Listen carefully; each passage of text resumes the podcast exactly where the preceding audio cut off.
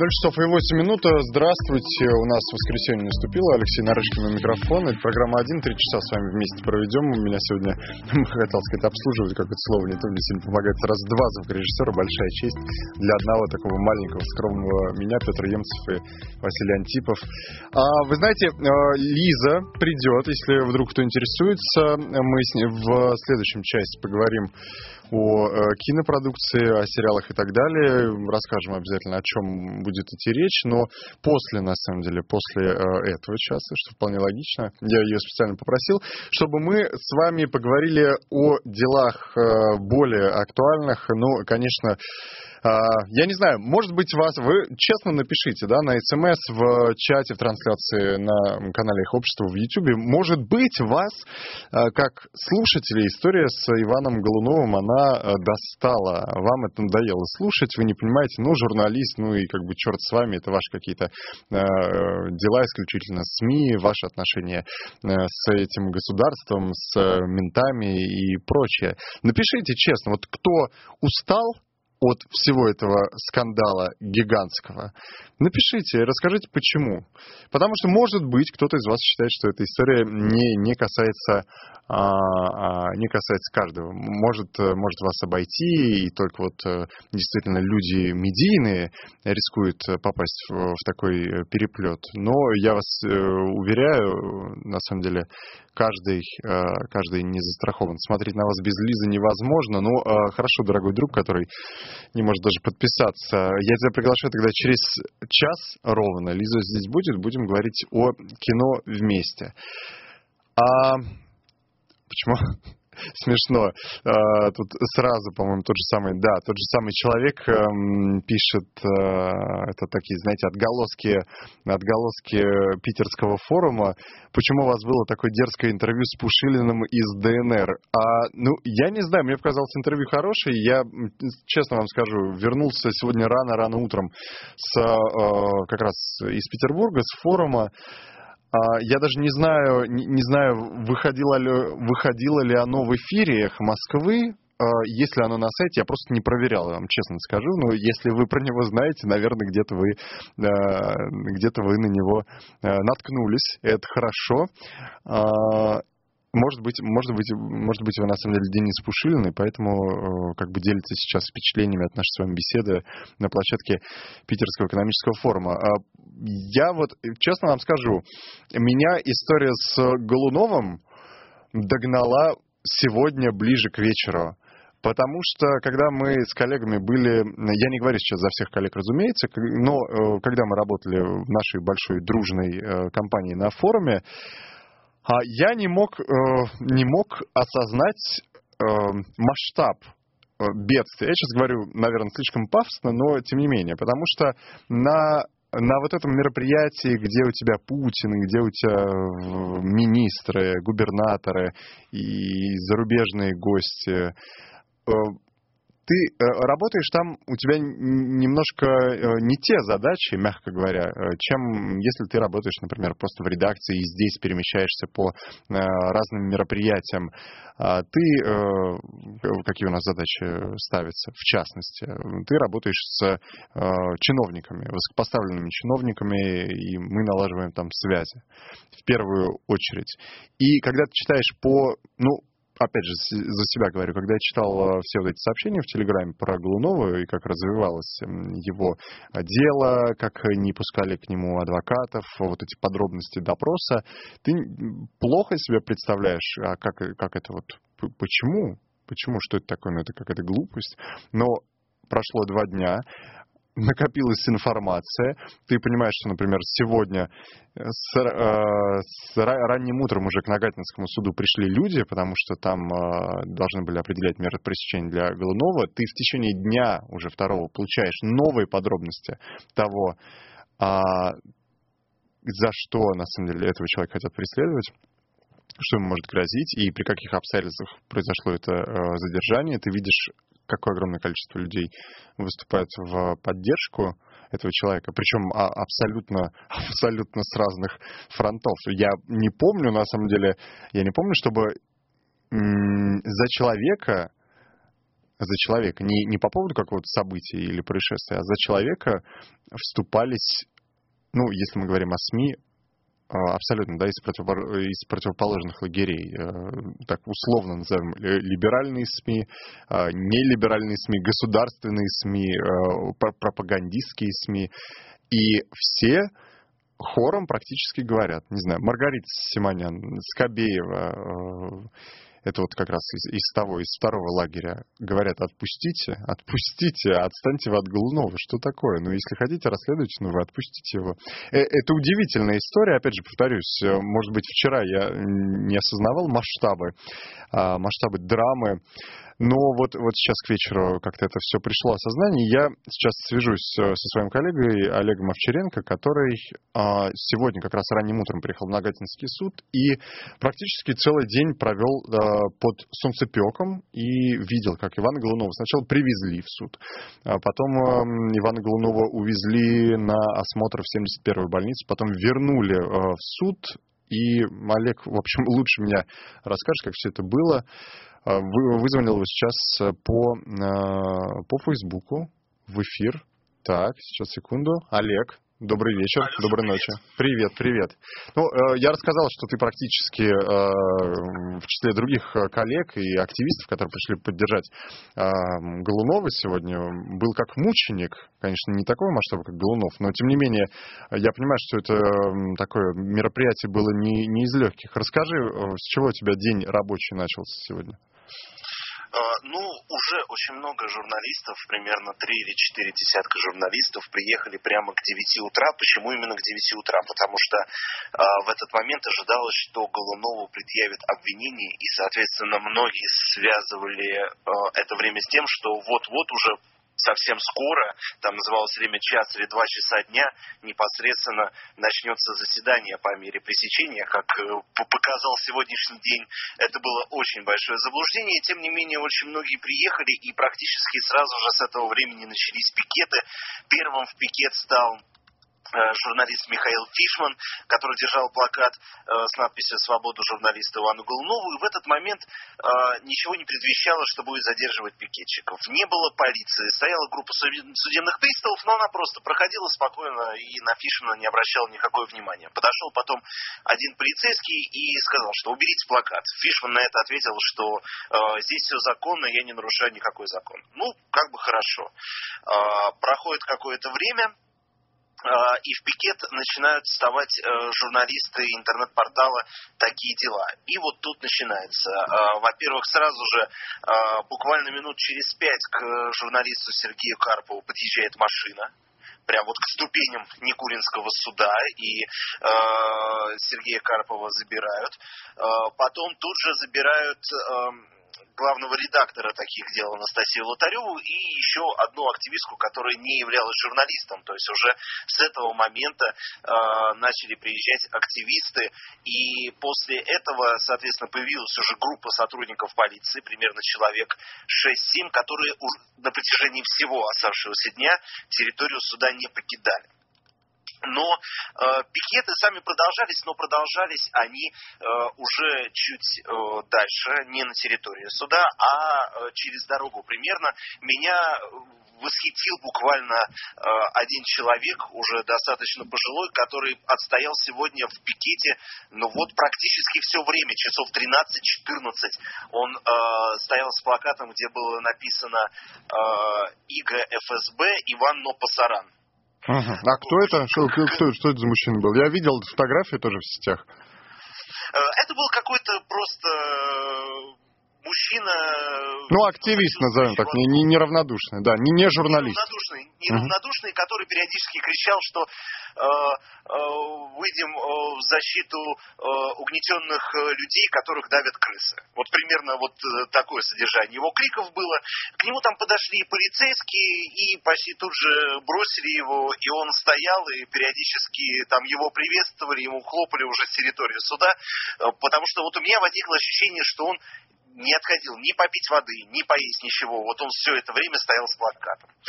А, но э, приезжали, естественно, в пикеты вставать и журналисты. В частности, приезжал э, Илья Азар, приезжал э, наш коллега Александр Плющев, который весь вечер сегодня он работал ведущим Вот новостей, только что ушел, да, только проводили его. Только что ушел, вот он утром сегодня отстоял пикет.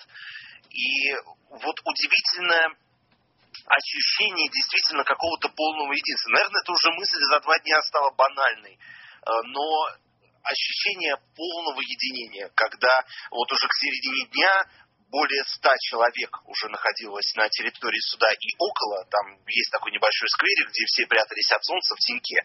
И огромное единение у всех. И э, огромное желание, чтобы Голунова не отправили под стражу. Хотя, конечно, и опасения были, и э, огромная противоречивая информация, которая поступала о его состоянии здоровья, э, о том, вообще будет ли заседание. Мы до, до последнего не знали вообще, будет ли оно, исходя из тех сводок, которые поступали по состоянию здоровья Голунова.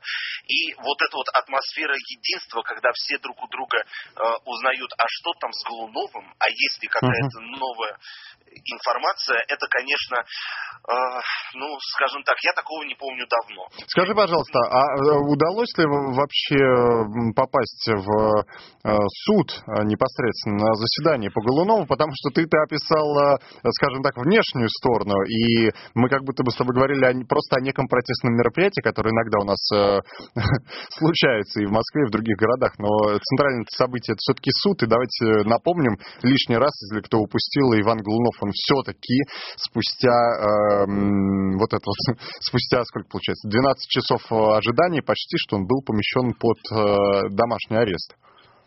А, ну, я скажу, что все-таки подавляющее большинство журналистов, они пришли не участвовать в пикете, а работать тут все-таки. Да, конечно. Пока это, да, первая половина этого действия, она не была протестной. Протест начался потом, и поддержали его такое ощущение журналисты. Почему? А, потому что уже когда объявили, что заседание суда должно начаться в 8 вечера, то э, журналисты стали подходить к дверям, и поначалу вроде все было в порядке, объявили, что сначала пройдут камеры, потом пройдут э, журналисты с камерами, потом пройдут родственники, потом пройдут пишущие журналисты, ну и все остальные. Ну, начнем с того, что подогревало уже волну недовольства то, что людей пропускали очень медленно. Пропускали буквально mm-hmm. по три человека в минуту, в две минуты. А потом, когда пропустили практически всех представителей э, СМИ с камерами и несколько пишущих журналистов вместе с родственниками, э, неожиданно выяснилось, что заседание уже началось. А за дверями Никулинского суда осталось примерно человек 80. Угу. И вместо того, чтобы успокоить нас как-то, потому что, ну, обещали же, что пройдут все. Да, обычно как? Вот поясню просто, что если люди не попадают в зал, то обычно они просто стоят, ждут в коридоре. Это вообще нормальная практика абсолютно для судов или организуют видеотрансляцию, или если видеотрансляция невозможна, тогда уже вот они ждут в коридоре. Но и этого не было сделано, и в итоге сказали полицейские, что все, и пытались закрывать дверь.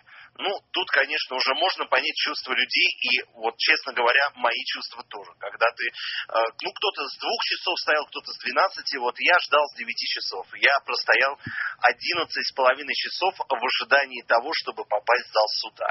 И в результате мне просто отказывают в праве попасть в суд. Тут, конечно, уже все не выдержали и начали прямо кричать полицейским «позор» и «пропусти». Вот два таких главных лозунга. Дошло до стычек, потому что э, журналисты пытались э, прямо-таки прорывать оцепление, которое у входа выстроили полицейские. Э, они пытались закрыть дверь, но журналисты реально этого делать не давали. Сказалось ощущение, что такой э, мини-митинг на лестничной площадке Никулинского суда. И там чуть ли иногда не до драк доходило с полицейскими, и кто-то вообще кинул э, банановую кожуру, я правда не знаю, кто это О, был, был ли это журналист, или был ли это какой-то активист. Э, в результате одна женщина вообще повалилась на пол, ее в итоге полицейские затащили внутрь суда. Очень не хватало, чтобы из-за этого уголовное дело завели какое-нибудь. Ну вот, э, к удивлению, я так понял, что конкретно за вот эту вот стычку никого не задержали. По крайней мере, мне так показалось. Женщина осталась внутри, она там стояла и стояла себе. Все. То есть полицейские никого не задерживали, но они очень грубо оттесняли, очень грубо отталкивали журналистов, которые пытались пройти внутрь. И в результате вот этих столкновений чуть даже э, не была выломлена дверь Никулинского суда. То есть она там отскочила, но ее вроде вправили. Все в порядке. Вот. И после этого, конечно, началось, потому что за этим, уже потом, вот я стоял в самой гуще, там была действительно самая настоящая давка, невозможная. Мы там стояли в ней примерно вот полтора часа. И э, поскольку нужно было выходить в эфир в 9 вечера в новостей, да. э, я вышел и увидел, что позади лестничной площадки стоит более сотни активистов. Я даже не знал, что они стоят, оказывается, я даже не знал, что они пришли. И после этого активисты вот эти начали нас поддерживать, во-первых, журналистов, которых не пустили, э, тоже с нами начали кричать «пропусти», и один из активистов вышел и сказал, что давайте-ка мы обойдем суд с правой стороны, встанем у окон, где проходит заседание, и начнем кричать поддержку Голунова. Собственно, так начался тот самый стихийный митинг, угу. который можно увидеть в том числе на видео. Ну, ты опять же в интернете видел, причем э, очевидцы снимали из даже соседних домов э, здания Нагатинского суда, и было слышно, как кричали Ваня. Ну, наверное, там разные были такие лозунги стихийные, импровизированные свободу или что-нибудь такое. Но вот Ваня было отчетливо было слышно, причем за несколько кварталов каналов. Да, действительно, кричали, и причем ощущение, что как только э, люди понимали, что это все слышат, а ведь действительно, как, как э, потом выяснилось, в зале суда это отчетливо слышали, и даже вот описывается момент, что э, судья, ссылаясь на жару, попыталась да. открыть окно, услышала это. И закрыли окно обратно, да, от греха И закрыли окно обратно, потому что это было невероятно громко и невероятно сильно именно эмоционально. Ощущение было, что люди э, выплескивали вот накопившиеся. Вот э, у меня лично такое ощущение возникло, что вот накопилось, до, довели. И, соответственно, эти крики в какой-то момент там переходили на аплодисменты, на свист. Ну и, конечно, но отмечу при этом, да, что э, я не сразу это заметил. Оказывается, было две группы активистов. Ну да. Одна группа активистов, э, примерно человек э, 150-200, она была непосредственно под окнами. Ее, с одной стороны, э, закрывала полицейская машина, а с другой стороны автозак и непосредственно полицейские. Но, кстати, получается, что Раменский бульвар, который прилегает, он оказался перекрыт а там как бы еще автобусные маршруты, я не знаю, куда они объезжали. То есть, в общем, дорога... Слушай, а сколько всего, еще раз, Олег, сколько всего задержали, получается, вот за день? Задержали, вот конкретно э, здесь, на этом на этой стихийной акции задержали только одного человека, ага. потому что было еще до этого три пикетчика, потом еще двух человек с плакатами перед э, началом заседания, они на ступенях развернули адвокат. Одна, кстати, оказалась 16-летняя девушка. Ага у которой плакат был посвящен 228 статье. Я, к сожалению, сейчас точно... Слушай, а, Олег, у, у меня к тебе просьба. Я тебя попрошу, э, еще несколько минут у тебя отниму. Я понимаю, что ты, наверное, хочешь спать, и не дай бог ты завтра работаешь. Он тут есть уже сегодня. Я на эмоциях, я на эмоциях и... А, то есть ты все равно не, не, не ляжешь спать, и тебя можно хоть до трех часов ночи пытать. Да, Хорошо, я подумаю. А, я хочу, чтобы ты сейчас переключился из режима корреспондента, который сегодня все-таки, опять же, по рабочей необходимости за этими событиями, событиями наблюдал попадал в такой режим а, ну, как ты называешь, активиста, или в, в режим гражданина, или, если хочешь, такого аналитика, публициста. А, вот тебе, как кажется, а, Голунов под домашним арестом, это хорошо? Ну, то есть, вот, вот смотри, да, да, давай просто я скорректирую, а то сейчас подумают, что я какой-то э, живодер и э, издеваюсь, может быть, над э, человеком. А это максимум того, что можно было добиться в нынешних э, условиях. При том, что вот люди выходили на пикеты, э, комментировали эту историю, звезды, э, журналисты прямо совсем такие именитые, опять же, из противоположных лагерей. Комментировали, я просто, опять же, поскольку был на форуме, я видел, как э, комментировали люди, которым, казалось бы, абсолютно это, э, ну, это не, не их э, профиль, это не их сфера компетенции. Знаешь, как иногда Дмитрия Пескова спрашивает, а вот вы, ну, у нас же как бы президент и Песков, это последняя инстанция в государстве, и Песков часто спрашивает вещи, на которые он отвечает, по-моему, вполне логично. Вы знаете, это вообще находится в компетенции правительства, обращайтесь к ним. Вот то же самое, например, меня удивляло, когда спрашивали Марию Захарову, я видел такой комментарий, а что делать с Голуновым, и Мария Захарова тоже выступала в духе, ну что, что надо, надо отпускать, и какое-то там объективное расследование и так далее. Я видел комментарий Александра Жарова, который тоже говорил, что с Голуновым как-то надо э, более деликатно обходиться. Э, тебе как кажется, вот при, в условиях вот такого давления, недавления, можно было больше получить результат? А вот я в данном случае, Леш, включу, может быть, самый нелюбимый режим. А, режим анализа событий не только на э, не только по моему мнению, но и по мнению своего ближнего круга. Это знаешь, как любят анализировать. Вот мои друзья там сталкивались с таким опытом, значит... Понятно, ты решил прикрыться общим мнением. А, нет, хорошо. Скажу, нет, а, нет, хорошо. Мое, нет, вот мое мнение как раз оно чуть более оптимистично, чем, например, у моих друзей, которые там сегодня были, знакомых. Давай свои. Я считаю, что это победа. Я считаю, что это безусловно победа, потому что в иных случаях, когда не было такой поддержки, все заканчивалось СИЗО. И э, из СИЗО потом практически невозможно никого было достать и перевести, перевести под домашний арест. Вот два случая сейчас в нашей последней истории, да, вот истории последних лет, когда реально людей по сомнительным делам удалось вытащить из СИЗО под домашний арест под давлением общества. Про новое Это величие ты хочешь сказать? Ну, ну да, да. Да, Анна Павликова, Мария Дубовик. И в данном случае э, Иван Голунов. Отпустить Голунова полностью, да, под подписку о невыезде или э, вообще снять с него, с него все обвинения, э, это означало бы колоссальное поражение МВД и колоссальное да. поражение полиции, с которым ведомство, на мой взгляд, не хочет э, пока смиряться. Хотя, безусловно, сам факт домашнего ареста, на секундочку, домашний арест э, по обвинению в покушении на сбыт наркотиков. Это уже само по себе странно, да? Домашний арест, казалось бы, это опаснейший преступник должен быть. Тем не менее, это, это правда, очень да. показательно. Ну, э, на самом деле, согласись, э, домашний арест для журналиста, я просто сейчас вот э, формулировку найду, что сегодня судья в Нагатинском суде в итоге говорил, ну, ну, да, в Никульском, прошу прощения, да, оговорился. А, мы же на самом деле знаем, что домашний арест это, это не в СИЗО, это, конечно, гораздо лучше, чем сидеть, во-первых, в камере, где часто бывает летом слишком жарко, зимой слишком холодно, плохая еда, никаких лекарств, кому это нужно. Но, тем не менее, мы держим в голове, что Иван Голунов это журналист, который теперь будет лишен возможности работать, на самом деле. Ну, то есть, как минимум, ну, понятно, в Мосгорсуд наверняка, а, я просто не видел заявления, наверняка а адвокаты понесут э, какую-то апелляцию, да, и они будут обжаловать эту меру пресечения, просить о, о подписке о невыезде. Тем более были поручения, да, от Венедиктова, от э, Дмитрия Муратова. Да, они к нам приезжали. Из «Новой газеты», да, они же его и сопровождали потом в больнице. Но, тем не менее, Голунов не может работать это, ну, это все. Вот то, то, если мы рассматриваем всю эту историю как заказ, это то, что заказчики э, и хотели. В принципе, у них это получилось. Если они хотели э, журналиста Голунова, журналиста-расследователя, одного из топовых наших журналистов-расследователей, сделать э, неработоспособным, выбить его из вот этого рабочего ритма, у них получилось.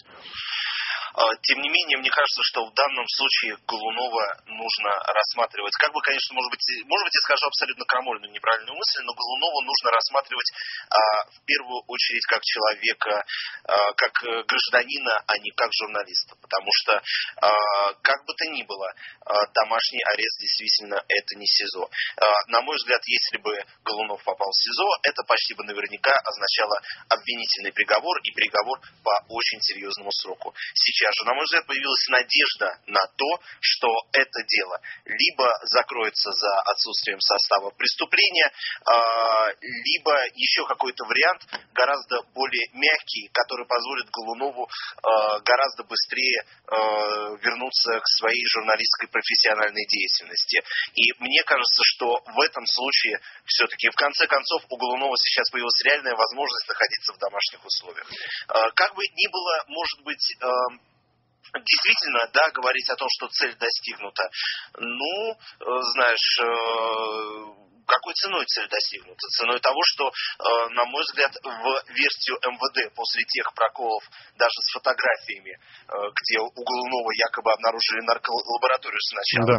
вот э, после таких проколов я очень уверен, что в версию МВД сейчас будут верить. Слушай, а ты скажи мне, пожалуйста, а у МВД же это еще вчера было, было ясно, у них же была официальная версия, да, что это, скажем так, накладка произошла. А вот эти фотографии, которые лишние, да, которые вовсе не из квартиры Голунова, это фотографии якобы тоже из этого дела, э, это фотографии обысков не, непонятно у кого, но у которые вот, в общем, в пресс-службу слили, и они по ошибке это э, опубликовали. Ты в это веришь или это какая-то отмазка такая вот уже от безысходности? Надо было что-то придумать? Мне кажется, нет, конечно, можно допустить, что э, люди поторопились и э, действительно как-то связали совершенно разные вещи. Э, тем не менее, сегодня не было никаких доказательств, а что Голунов э, связан по этому же делу, по какому и те наркоторговцы, да. которые были пойманы в Одинцове. Ну и кроме того, а почему бы МВД по такому случаю бы не э, наказать по закону fake news, который был принят? Ну, как бы они распространили fake news. Э, почему бы их Потому что, Олег, дорогой, fake news закон это только для нас с тобой и для журналистов, и для тех, кто вот, будет вот, писать что-то у себя на разных страницах в социальных сетях.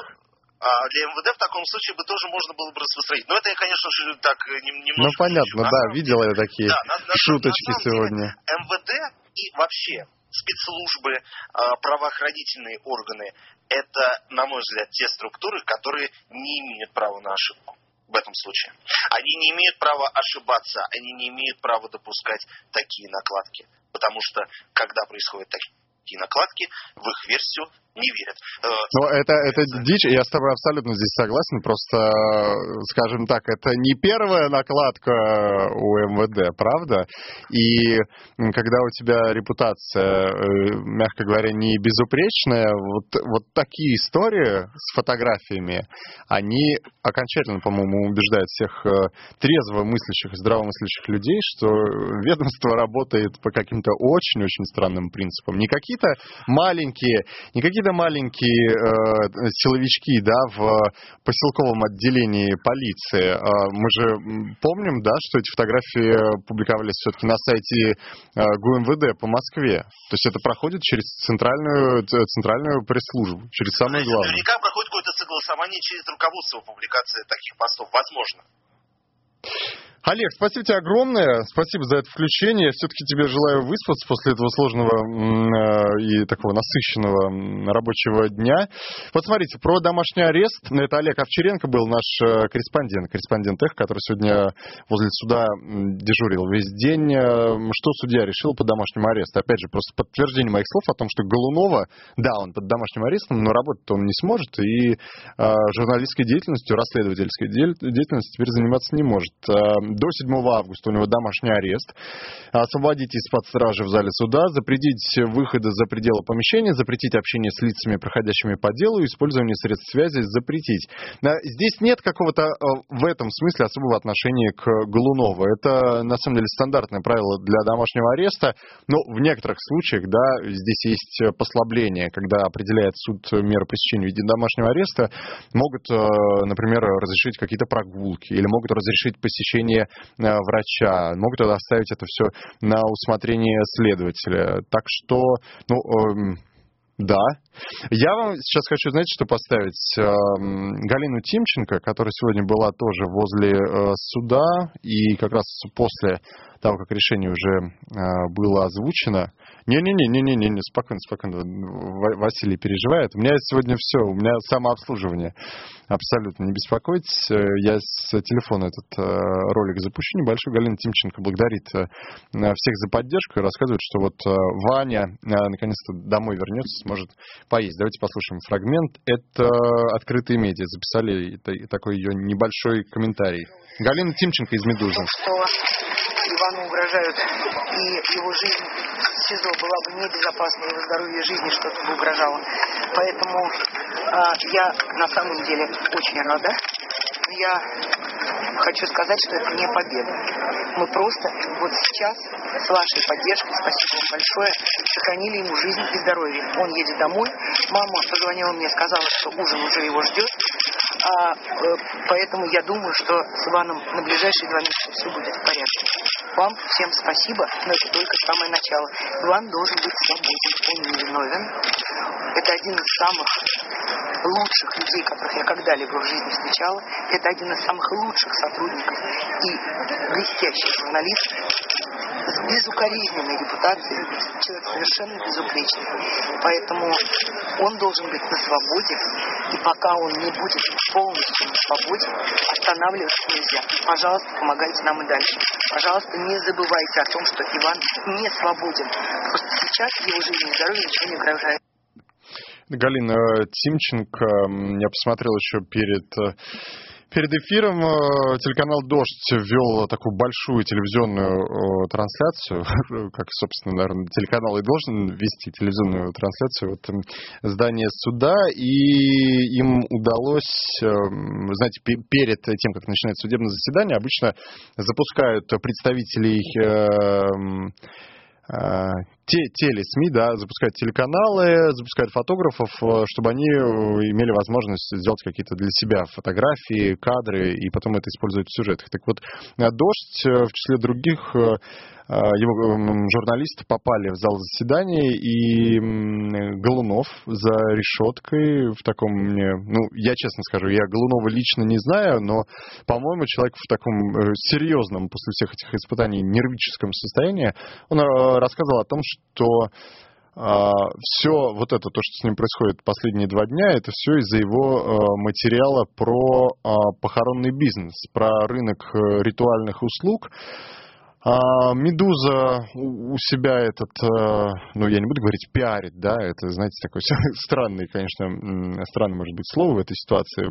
Медуза просто в своих социальных сетях и, по-моему, на странице главной у них есть на сайте а, этот материал, он вынесен. Называется «Гроб кладбища. Сотни миллиардов рублей. Как чиновники и силовики, как чиновники, силовики и бандиты делят похоронный рынок, и причем тут ТИСАК, расследование Ивана Голунова». Так вот, Голунов говорит, что как раз из-за этого Э, материал, у него есть проблемы. Более того, он работал э, по э, схожей тематике, и ему и в прошлый раз, и сейчас поступали с разных сторон, скажем так, какие-то пожелания и э, советы не заниматься, не копать глубже.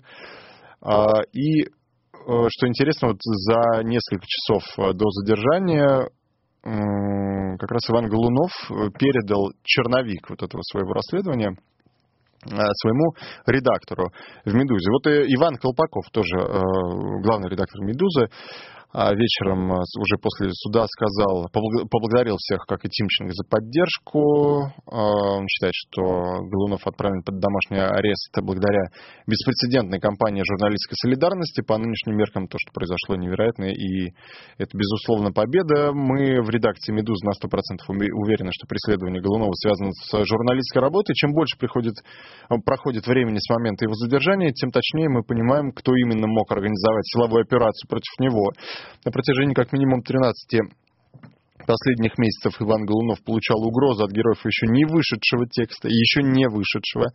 А за пару часов до задержания Иван сдал этот текст своему редактору Алексею Ковалеву. А мы пока не можем, а, говорит Иван Колпаков из «Медузы», мы не можем рассказать, какой была тема материала и назвать имена возможных организаторов преследования, чтобы не навредить Ване и самому расследованию, которое еще предстоит завершить. Мы планируем привлечь к этой работе коллег из других российских изданий, опубликовать этот текст на разных площадках, включая зарубежные медиа. Чем их будет больше, тем лучше, но сперва придется хорошенько потрудиться. Дорогие друзья, у меня вопрос к вам, на самом деле, который меня сегодня полдня мучает. Вот опять же, вспомните различные заявления, комментарии и действия, поступки, которые, которые, которые вы наблюдали за за эти дни. А, у нас есть условно, да, такая масштабная акция журналистской солидарности, плюс э, компания, я не знаю, читателей, э, просто неравнодушных людей. А активность, на самом деле, снизу, активность низовая. Простые люди, да, ты можешь работать, э, у тебя может быть аудитория побольше, у тебя может быть аудитория поменьше, но ты не чиновник, да, ты все равно человек как бы снизу, внизу. А, но есть, опять же, вспомните, есть комментарии людей, власть имущих, Та же самая Захарова, а, тот же самый Жаров, которые говорили и комментировали это дело, по-вашему, мне просто интересно, ваше ощущение, то, что Голунова отпустили, э, почему это произошло? Это произошло из-за давления сверху, то есть это в том числе чиновники, которые на все вот это посмотрели и как-то там по своим каналам договорились, э, дали указания, сигнал, что надо эту историю притормозить, а лучше вообще свернуть. Или Голунова отпустили из-за давления снизу. А, это вот как раз та самая акция солидарности, протесты у суда, одиночные пикеты в разных городах. Голосование, да? А, мы можем запустить? Давайте я номера телефонов э, назову. Если вы считаете, что Голунова отпустили из-за давление сверху, наберите номер 101 20 11. Если вы считаете, что помогло давление снизу, журналистская солидарность, 101 20 22. Начался подсчет ваших голосов. Еще раз вопрос для телефонного голосования, просто ощущения ваши, мои, э, как-то проверить. А Отпустили Ивана Голунова. Почему, как вы думаете? Из-за давления сверху. Это чиновники проанализировали ту информацию, которая у них есть, и по своим каналам как-то объяснили коллегам из МВД, может быть, позвонили судье и сказали, что надо вот это вот а, все притормозить, а, вот этот стыд и срам, и э, как-то скорректировать свои позиции в сторону смягчения. 101-2011.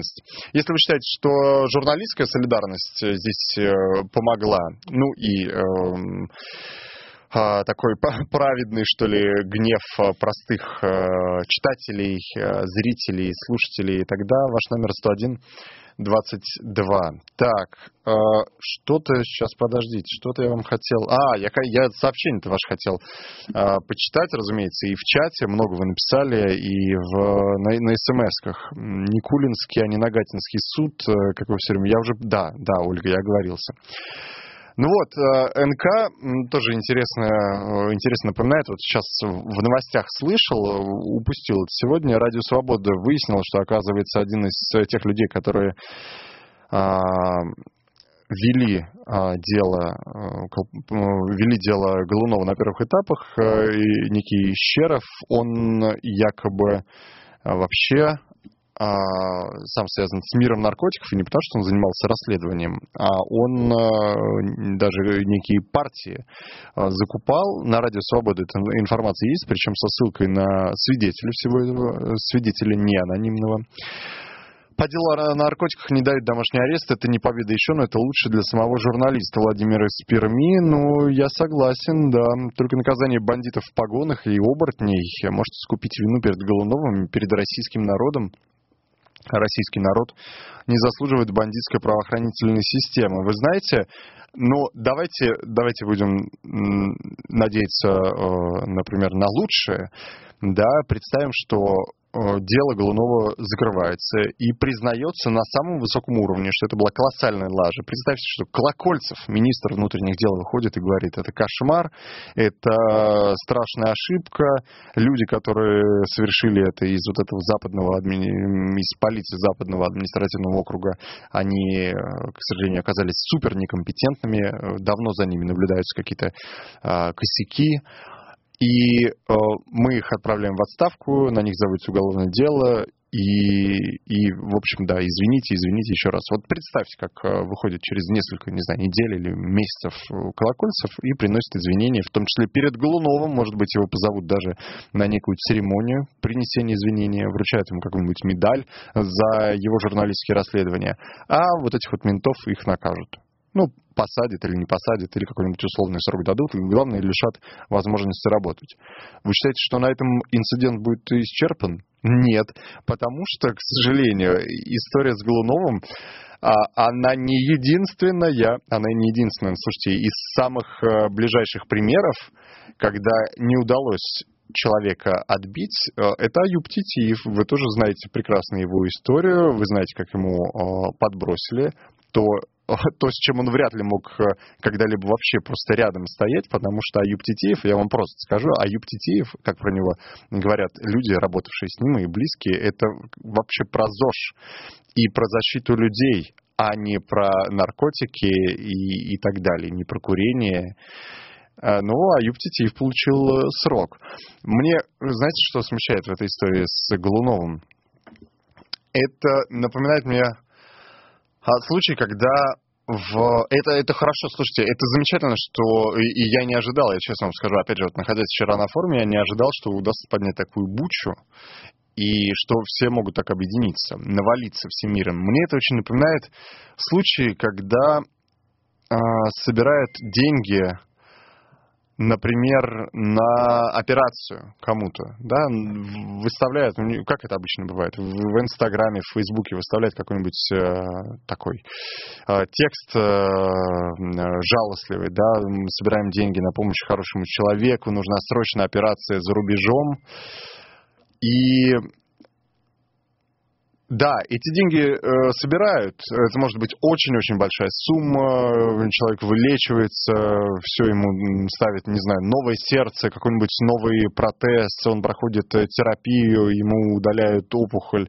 Человек возвращается к нормальной жизни, и мы все радуемся. Слава Богу, слава Богу, хороший человек вернулся к нормальной жизни, теперь заживет, и не знаю, каждый, наверное, про себя, может быть, подумает, а может быть, не подумает. Плюсик мне в карму. Хорошо, вот я помог человеку, не, не остался в стороне. Но, но, это же история точечная, черт возьми.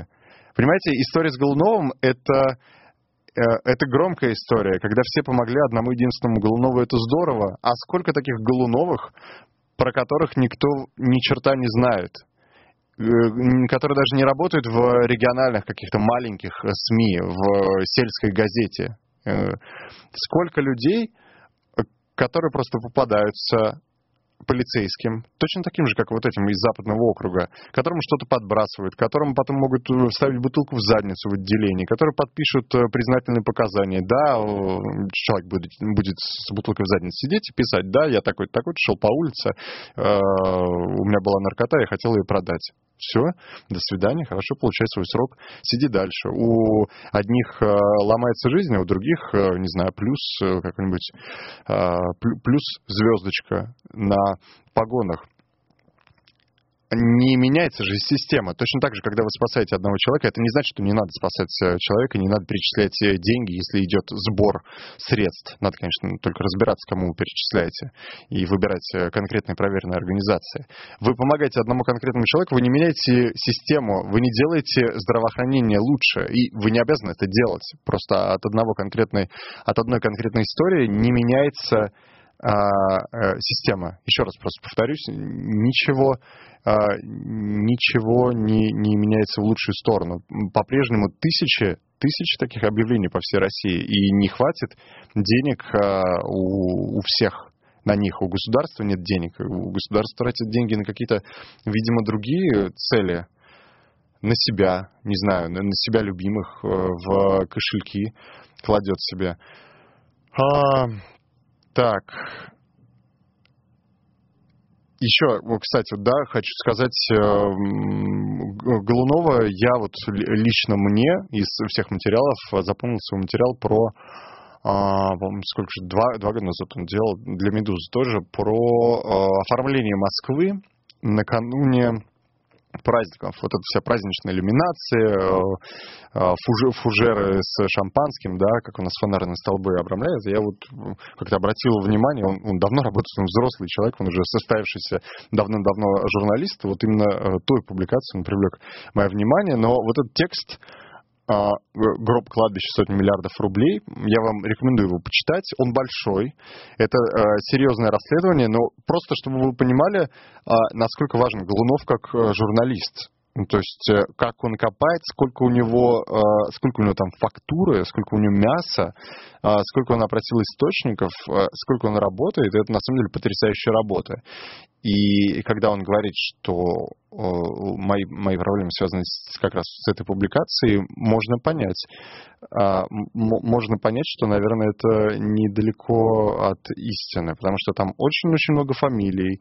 Ладно, фамилии. Там описываются конкретные схемы, там описывается, как работает ритуальный бизнес, кто а, из какой структуры куда перетек, кто в какое кресло сел, пошел на повышение в городскую администрацию, наоборот, отдел отошел.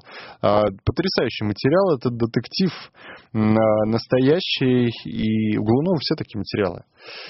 Почитайте, почитайте, на самом деле, их сейчас много. Если вы открываете, например, э, не знаю, Facebook, я надеюсь, он у вас есть, вы видите а, вот, по крайней мере, в моей ленте у меня каждый второй или каждый третий сейчас э, что-то перепощивает из, из э, собраний сочинений Голунова. Это, это очень интересно. Это такие тексты, которые, э, как ни странно, которые не стареют, они а, актуальны будут, мне кажется, еще долго, потому что они не про какие-то текущие события, они про то, как государство, в принципе, устроено.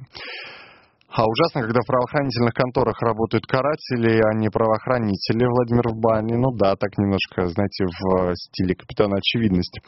Все взаимосвязано. То, что было давление снизу, получилось э, давление сверху. Результат э, Владимир из Перми считает. Давайте, кстати, голосование посмотрим, что у нас. 81% слушателей считают, что помогло в случае с Голуновым давление снизу именно такой гражданский э, журналистский протест и журналистская солидарность. 19% считают, что э, все-таки чиновники как-то сами а, посмотрев на все это, отдали какие-то указания а, всю эту историю притормозить, не развивать. Э. Давайте мы, знаете, что сделаем? У меня на самом деле есть еще один вопрос. Может быть, мы к этой теме вернемся, к теме с Голуновым. Но э, сейчас песню послушаем, потом будет реклама, у нас новости, и Лиза Смирнова вернется. Это я сообщаю для тех, кто вот тут в часа переживал. Лиза Смирнова придет. Все, она уже на станции, через несколько минут ее увидите.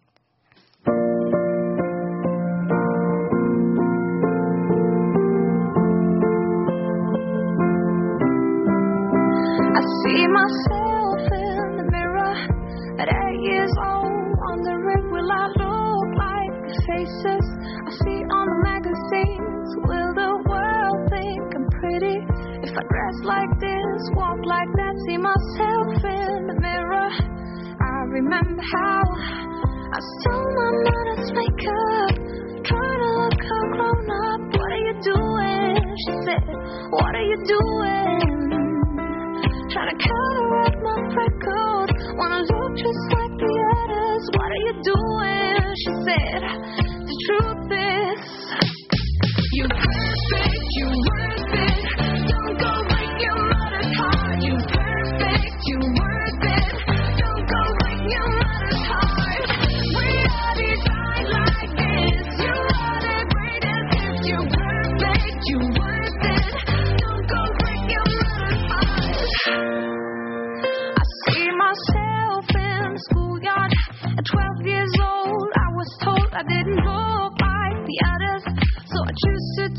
control.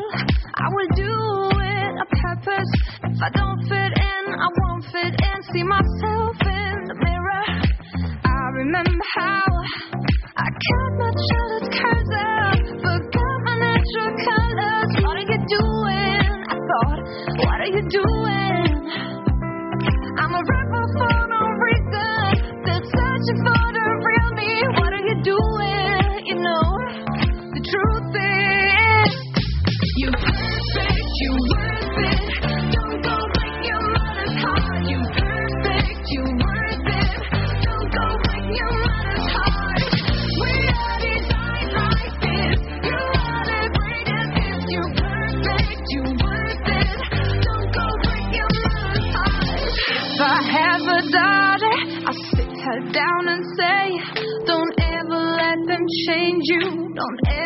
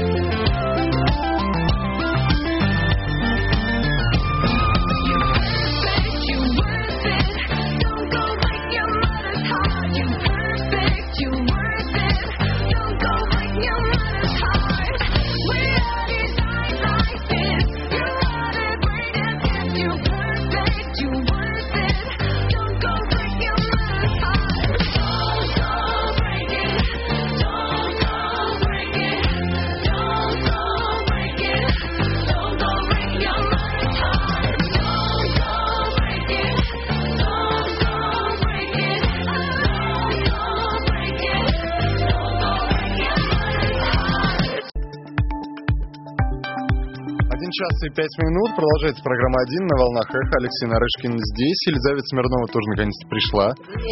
Доброй, доброй ночи тебе. Я говорю, наконец, как будто ты опоздал. Нет, нет, нет. Я, я предупредил слушателей в прошлом часе, что э, это был мой выбор нелегкий. Скучали по тебе. О, Между прочим, спра- спрашивали, говорили, э, что только, в общем, ради тебя приходят. Да, вот так. На- на- Называется вроде программа «Один», и ве- вести должен Нарышкина, а приходит на тебя. Этот персонаж временный, но Вот тем не это менее, это да. комплимент, комплимент. Ну, кстати, Здорово. если вы хотите Лизе Смирновой сделать комплименты по поводу ее внешнего вида, заходите на нашу трансляцию, это канал Эхо Общества. У нас там уже все запущено. Комментарии тоже ваши вижу. Благодарят, что эту тему а, с а, Голуновым а, я в том часе поднимал. Ну, слушайте, а не надо благодарить. По-моему, это такая вполне естественная история. По крайней мере, час, слушайте, час эфирного времени, да даже два часа эфирного времени на это а, не жалко. Стоило потратить. да, конечно. Может быть, опять же, повторюсь, может быть, даже э, некоторые аспекты мы еще с вами д- домыслим, переосмыслим в следующем часе, когда с Лизой э, попрощаемся. Моя- моя Когда я наконец уйду. Да, мо- моя любимая часть этого эфира трехчасового, когда мы прощаемся с Лизой Смирновой, и звучит э, грустная музыка. Но, э, тем не менее. О чем мы сегодня говорим, кстати, А, в Лиза общем, Смирнова? Так как в жизни у нас все не очень позитивно в данный момент в стране происходит, Это правда. я считаю, что мы можем поговорить об искусстве и о всяких документалках и фильмах, которые связаны с этой темой. Их очень много. Я думаю, в общем, большая часть из них э, очень приличные. Поэтому, я думаю, если вы что-то смотрели, или, может быть, собираетесь посмотреть, и вас как-то интересует эта тема, то звоните и пишите, и расскажите нам. Плюс семь девять восемь пять девятьсот семьдесят сорок пять сорок пять это номер для ваших смс. Еще раз повторюсь, идет трансляция. Слушай, люди, люди подвалили в большом количестве. Надо было. Слушай, я понял. Это хороший мне, мне совет. В следующий Надо- раз я буду просто сидеть рядом. На- да, да, да.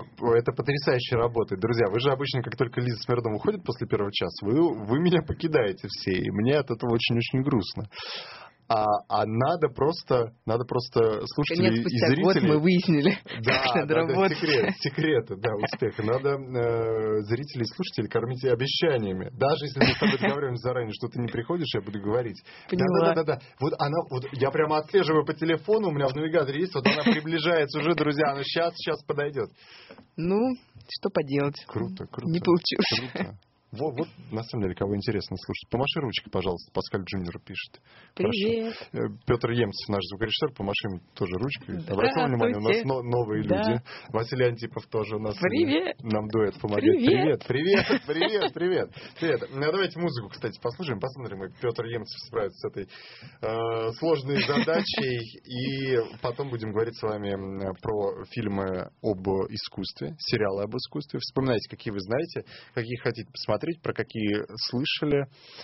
А, и, кстати, телефон тоже будем подключать, собирайтесь пока с мыслями. Плюс э, 7495-363-3659, это номер, который вам пригодится через несколько минут песня. Сегодня, кстати, э, кстати Лиза Смирнова, я ее э, принуждал вот сейчас во время перерыва э, самостоятельно какие-то композиции достать, порекомендовать. Так что, если вам что-то не нравится из того, что Претензии прозвучит в этом мне. части, претензии именно к ней, напишите, кто она есть на самом деле.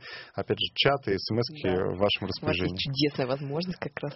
Песни. Послушаем, поехали.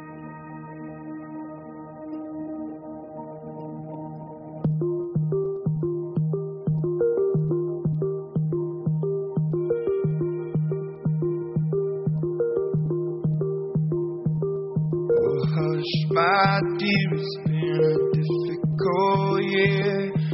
Terrorists don't prey on innocent victims. Trust me, darling. Trust me, darling. It's been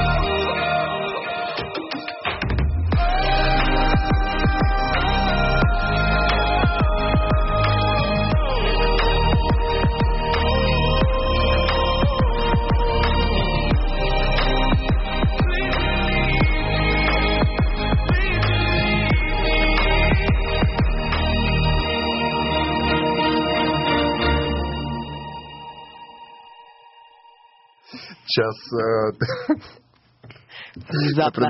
Я не могу пережить то, что я сейчас услышал. На, на меня Нет, Петр меня.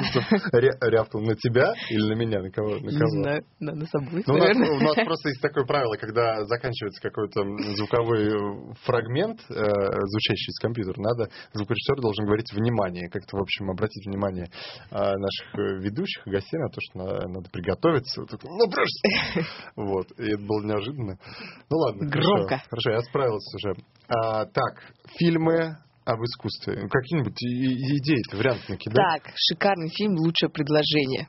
Вот, я кроме этого фильма, правда, я кроме этого фильма Да, ничего не знаешь знаю. Более фильм? того, мы с Соломиным, Здорово. я его активно рекомендовал, сейчас тебе скажу, в прошлое воскресенье в дорожной карте вечером мы говорили с Соломиным и с нашими зарубежными коллегами. Здорово, ну шикарный Про, фильм, а, правда же. про то, как выглядит э, рынок, э, как торгуют искусством, Мгм. в общем, в разных странах, и вспомнил этот фильм. И многие, кстати, на СМС и в чате поддержали. Ну вот, говорят, класс. отличный Кто не смотрел, Да. посмотрите. А, Я так понимаю, на этом обсуждение наше заканчивается? Нет, их есть очень еще? много. Есть еще Хорошо. чудесный фильм. Э, Он документальный. Ну как, он даже не совсем документальный, такой скорее исторический. Ага. Называется «Импрессионист». У него три части. Это если вам вдруг интересна эта тема, когда там конец 19 века, начало 20-го. А, Очень интересно. Показывается жизнь всех этих художников, там Мане, Дега и так далее. Мгм. А, но ну, как бы голос есть за кадром, и при этом рассказывается их история, ну, вот как они сами там считают, просто обычный фильм. Мгм. Вот, три части, так что если вам первый не понравится, можете остальные две не смотреть. Но при этом очень полезно, очень много информации, все главные картины там показываются, так что так хотя бы, чтобы ознакомиться, вообще лишним совершенно не будет. Ну, Ну, а, так. кстати, если лучше предложение вы смотрели, видели, э, э, напишите, напишите, как впечатление это хороший, э, хороший, надо смотреть, не надо, приглашал, приглашал же вас на матч хоккейного Динамо еще в марте, мы даже в эфире обсуждали, Андрей пишет, с кем вы обсуждали? Со мной? С Лизой? Не знаю, вот, но, Андрей, спасибо вам за то, что вы напомнили, что мы с Лизой хотели вынести в эфир из нашей такой э, закрытой части, только ютубной части, э, разговор о ВТБ-арена. Да. Это новый а, огромный стадион, который вообще строили, по-моему, к чемпионату мира по футболу, что-то из Ну, каких-то проволочек. А, Не успели его сдать, а теперь активно активно там концерты дают разные звезды, и Биланы, сказал я и, и забыл какие Понятно. В общем, слушайте, на самом деле ку- куча, куча артистов. Я просто вижу рекламы. И у нас, кстати, напротив нашей редакции на Доме книги Мне кажется, очень удачно Динамо сейчас заменяет Олимпийский. Вполне. Да, в Олимпийский вообще ходит. Но он на реконструкции. работает. А он, а, Да. он реконструкция. Вот, оказывается, что. Поэтому А ты, как раз, вот Лиза Смирнова вчера сходила на Chemical Brothers. Brothers, Brothers. да. Я помню, я помню, как я один раз обжегся, когда пытался изображать из себя англичанина и нормально Chemical Brothers. Никогда не надоест Давай, давай, давай. Нет. Давай. Нет. Давай. Chemical. Brothers. Супер, хорошо. Очень смешной британский акцент. А, во-первых, концерт. Расскажи, Концерт? пожалуйста. И самое интересное, Лиза, попозже скажете, про, про сам этот стадион. Я-то думал, что он крутой, а он на самом деле внешне крутой. Нет, ну внутри, вот чисто Да, визуально, он концерт, про кон- в общем, концерт э, хороший. Но Chemical, Chemical Brothers это электронщики такие Да. старые, британцы же какие-то. да, Британцы, по-моему? ну им лет 50, наверное. Но Я выглядит это все классно, ходил, потому что как бы все это выглядит так. Там два вот этих человека, два брата. Ага. Они их, ну, ну да? огромный этот стадион, там их особо не видно, но Да. особенно тем, Ну, ты примерно моего роста. ходишь, да. Вот. Ну, когда ты становишься на цыпочки, или если ты высокий, видно, в общем. а, Ну, не сидят случай, эти, да. не мой вообще, к сожалению. А, два этих э, брата, два человека, и они что-то бегают по сцене, все время ходят, что-то тут один бумц, а с другой стороны что-то еще происходит, там Конечно, нажал, тут нажал. А, Вот, у них потому что у у них них какие-то эле- огромная элементы. аппаратура. То есть их аппаратура ездит на отдельных химикомобилях, таких, таких очень больших. Вот. И, в общем, То, это смешно выглядит. рассказываешь они просто так сейчас похоже на, бред. Да нет, Это не правда. приснилось тебе? Нет, не.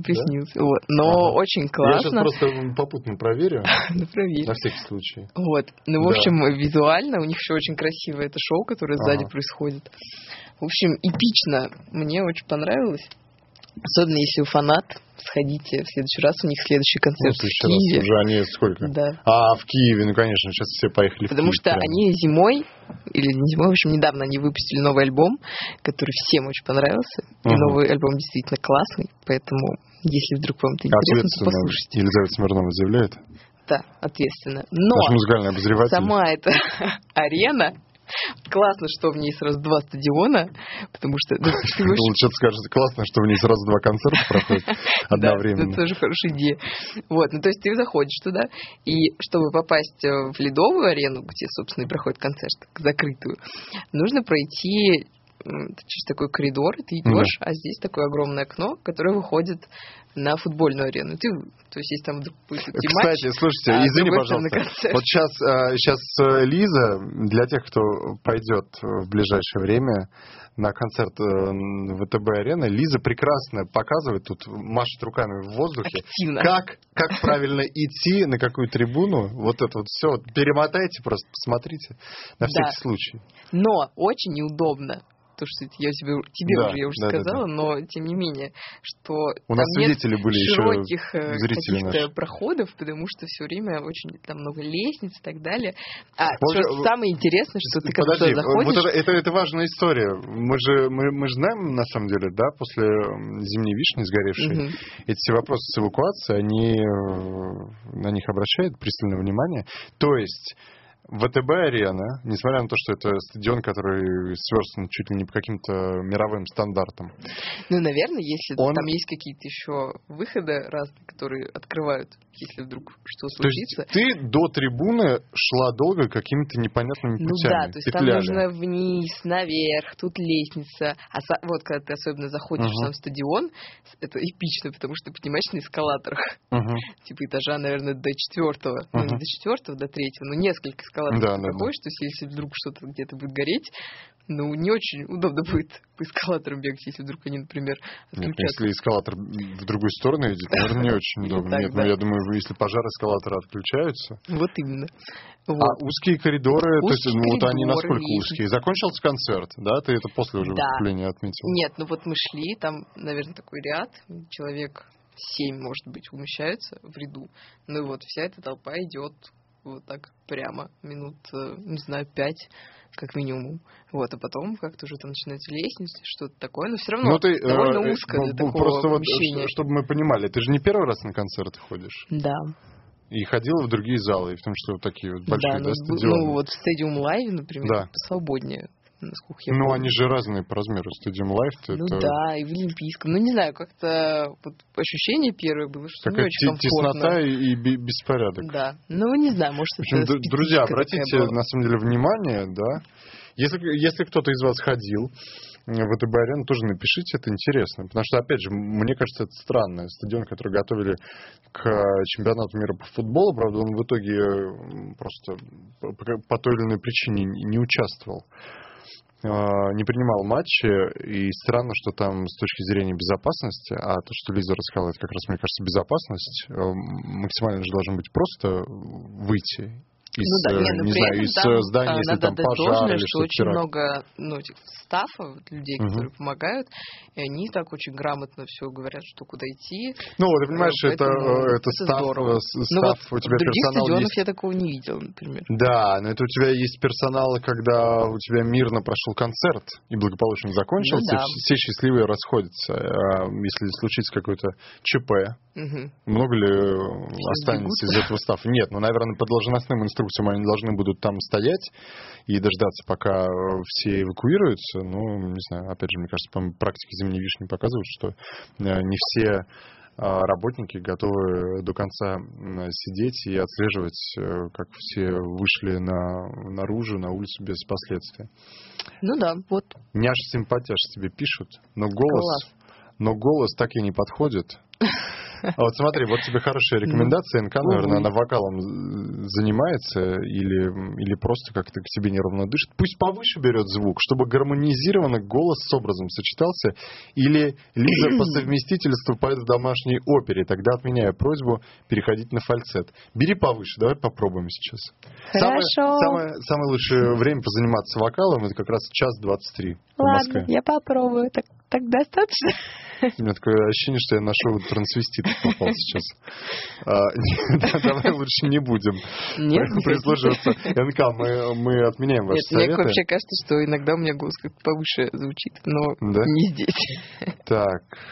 а, Ну, я чем- постараюсь. В чем, в чем химичность этих братьев Владимира в бане? Спрашивает, который, видимо, никогда не слышал этот коллектив. Объясни. По Сама музыке, не очень по поняла. музыке чувствуется, что они химические. Я, кстати, вам в следующем Ну, да. часе по- поставлю один архивный, один старый Ну, трек. мне кажется, если Один ты до этого новый. не слышал и так подашь на концерт, то довольно непривычно и тяжеловато, особенно если ты не слушаешь такую музыку. Вот. Но в целом, когда хорошая атмосфера, такие, ну там приятные были люди, в принципе, вокруг, поэтому мне все понравилось, послушайте.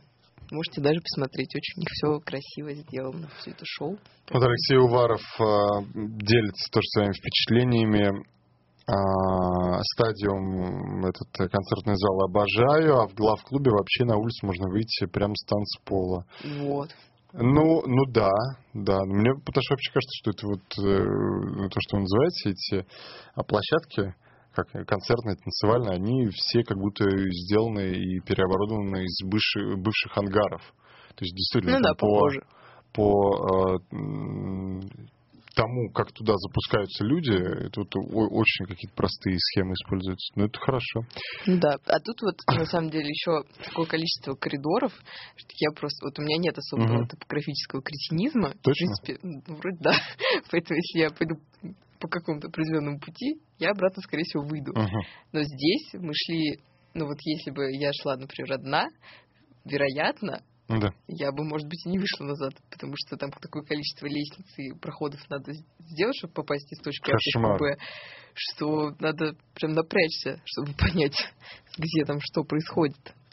Мне очень нравится, что наши, э, я не знаю, ну, как насчет э, слушателей, но наши зрители канала Эхо Общества, они как будто все тебя в первый раз вижу, э, вижут, вижу, ладно. ви- вижут, видят, какая милашка, Лиза, Здорово. приветик, столько позитива. Приветик. Нарышкин, бери Лизу в пару, Соломин неадекватен. Вот э, здесь с вами, Нет. Паскаль Джуниор, я полностью согласен. Это правда. А, Ну вот. так, экстрим будет для меня. Лиза, давай уже один без Нарышкина. Ну, Подумай. хорошо. Виталий Науменко. Да, она, она подумает, хорошо, вместе с Венедиктовым. Так, сделаем. вот, Нарышкина, я как, я как схожу на Киркорова, это будет экстрим. Елена э, Хачидзе пишет. Хорошо. Так, фильм «Модильяне» 2004 года про противостояние Модильяне и Пикассо. Есть Мгм. такое? Смотрела? Я А, не знаю. Аж, аж под- поперхнулся. Спокойно. пишет, что Chemical Brothers это электронная классика не хуже монеточки. Причем с монеточкой. Мы все в монеточках будем мерить теперь. Лучше А. не надо. Дай хоть слово сказать Лизе, три восклицательных знака. Хорошо. Вот, я сказала, все в порядке. Пожалуйста, рули. Нет, я не хочу рулить. Ну, нравится. ну, просит тебя. Ну, звонки, что ли, прими. А, у тебя... Да как? Нечем.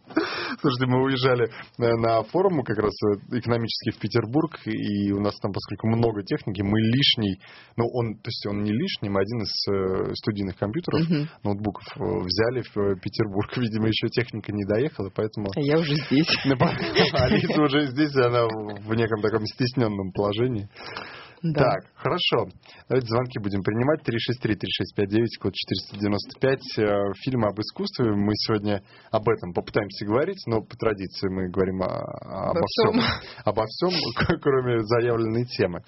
Если вы что-то видели интересное по нашей теме, пожалуйста, позвоните или напишите, э, поделитесь впечатлениями Мы от очень ждем. увиденного. Что можете порекомендовать, э, опять же, по нашей теме? Давайте примем вот эту, э, вот эту линию. Добрый вечер, доброй ночи. Здравствуйте. Алло. Здравствуйте. А что-то, я честно скажу, я сам отключил, меня просто что-то смутило, извините. Ну это, ладно. это у меня была, я Лизе в перерыве рассказывал, у меня была тяжелая поездка в поезде сегодня. Более чем. Более чем, слушайте, я, я просто, нет, я, я обязан всем рассказать. Да, я не знал, что, я не знал, что такие вагоны существуют. Это был... э, Будьте, в общем, осторожны. Будьте, оста- будьте осторожны, если вы думаете, что вы покупаете, например, э, билет в э, сидячем вагоне, сидячее место, не, не лежачее, не как вот купе плацкарта, а сидячее. Мгм. В общем, это не обязательно должно быть кресло удобное, как в «Ласточках» или как в «Сапсане». Это может быть что-то очень-очень-очень-очень суровое. Вот опиши, вот я же тебе показал этот ролик из вагона. Ну, это такая старая-старая, Ну, общем, очень старая электричка. Я довольно давно таких не видела.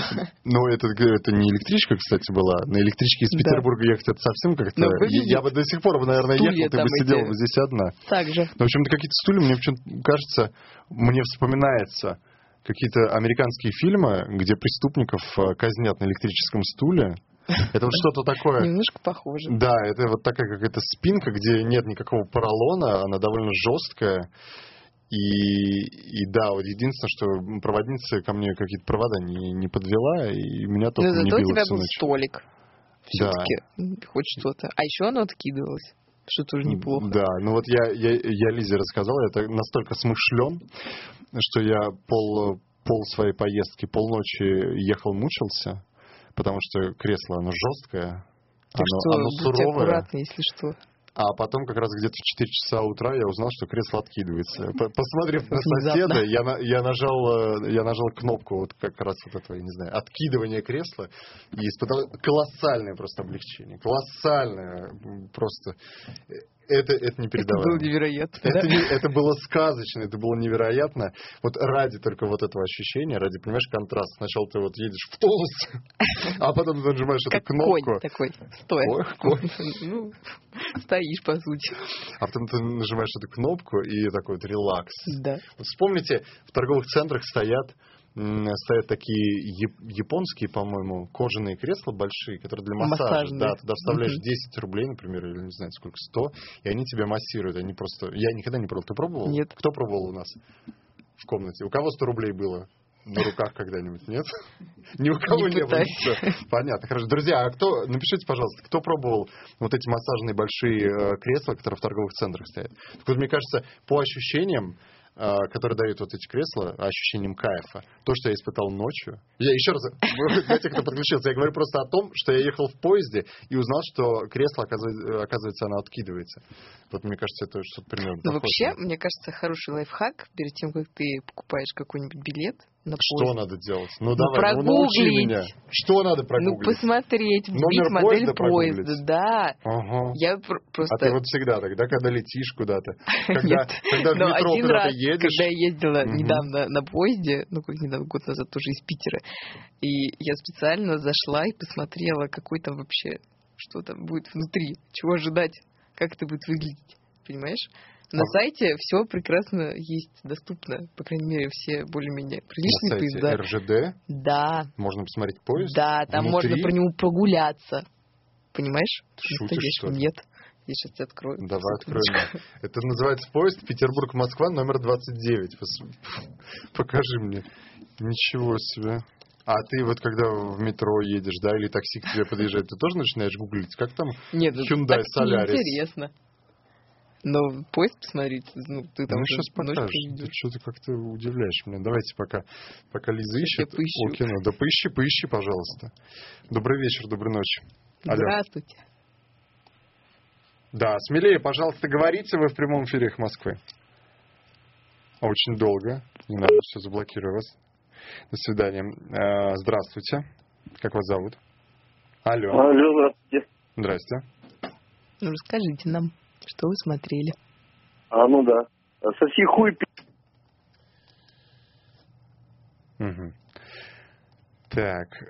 А тут Андрей пишет, э, значит, Дмитрий, зачем ты про Дмитрия, знаешь священника Дмитрия Смирнова?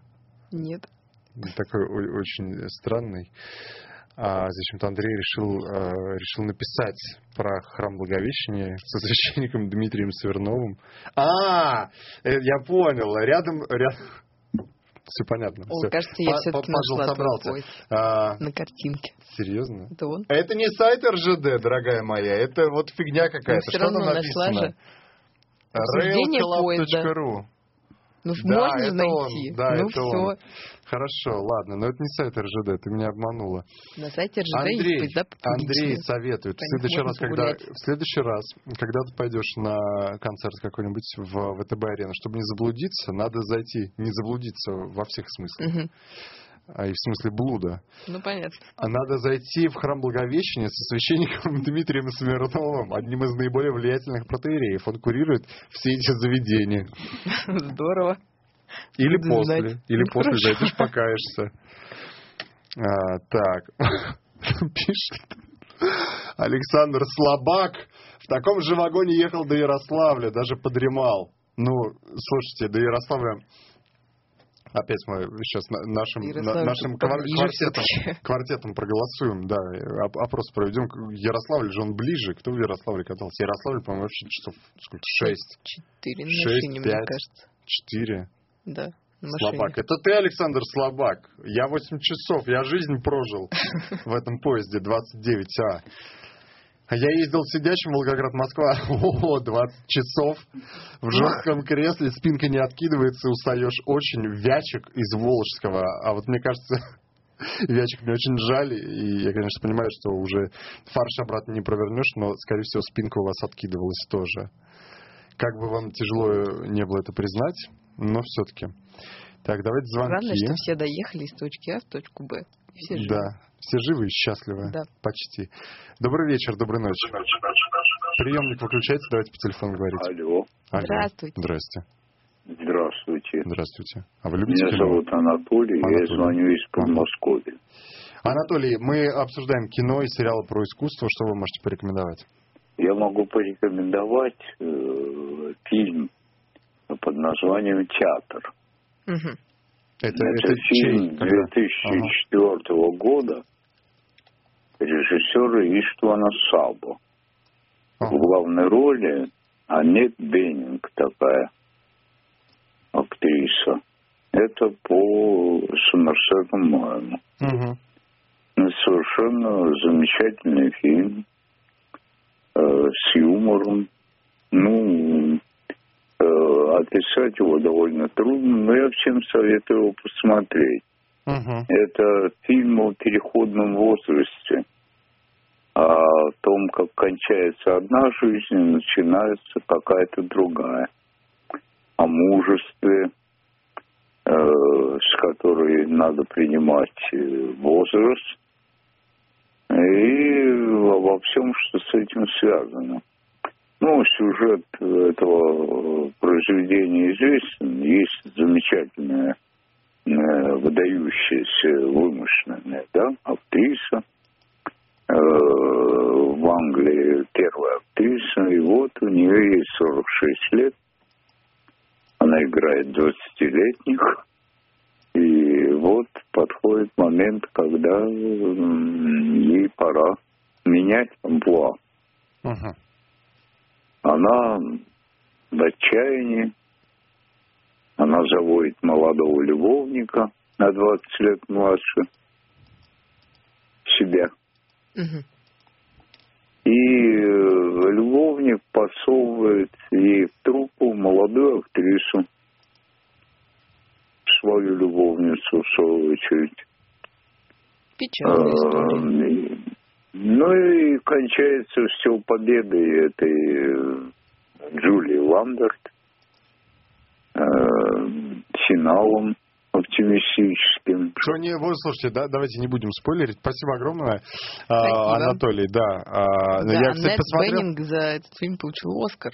А, Нет, это номинация только была. Золотой глобус она получила за лучшую женскую роль. Внимательнее, внимательнее.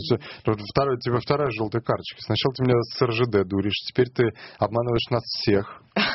Да. Что? Что случилось? Что случилось? Отврати- было. Отвратительное поведение. М, Такой интересный час намечался, и тут бац, какое-то кино. Алексей Ну вот. Уваров. Да, да. А, слушайте, она сама пришла. Я правда, я, я не звал ее, она сама пришла. Я сидел здесь.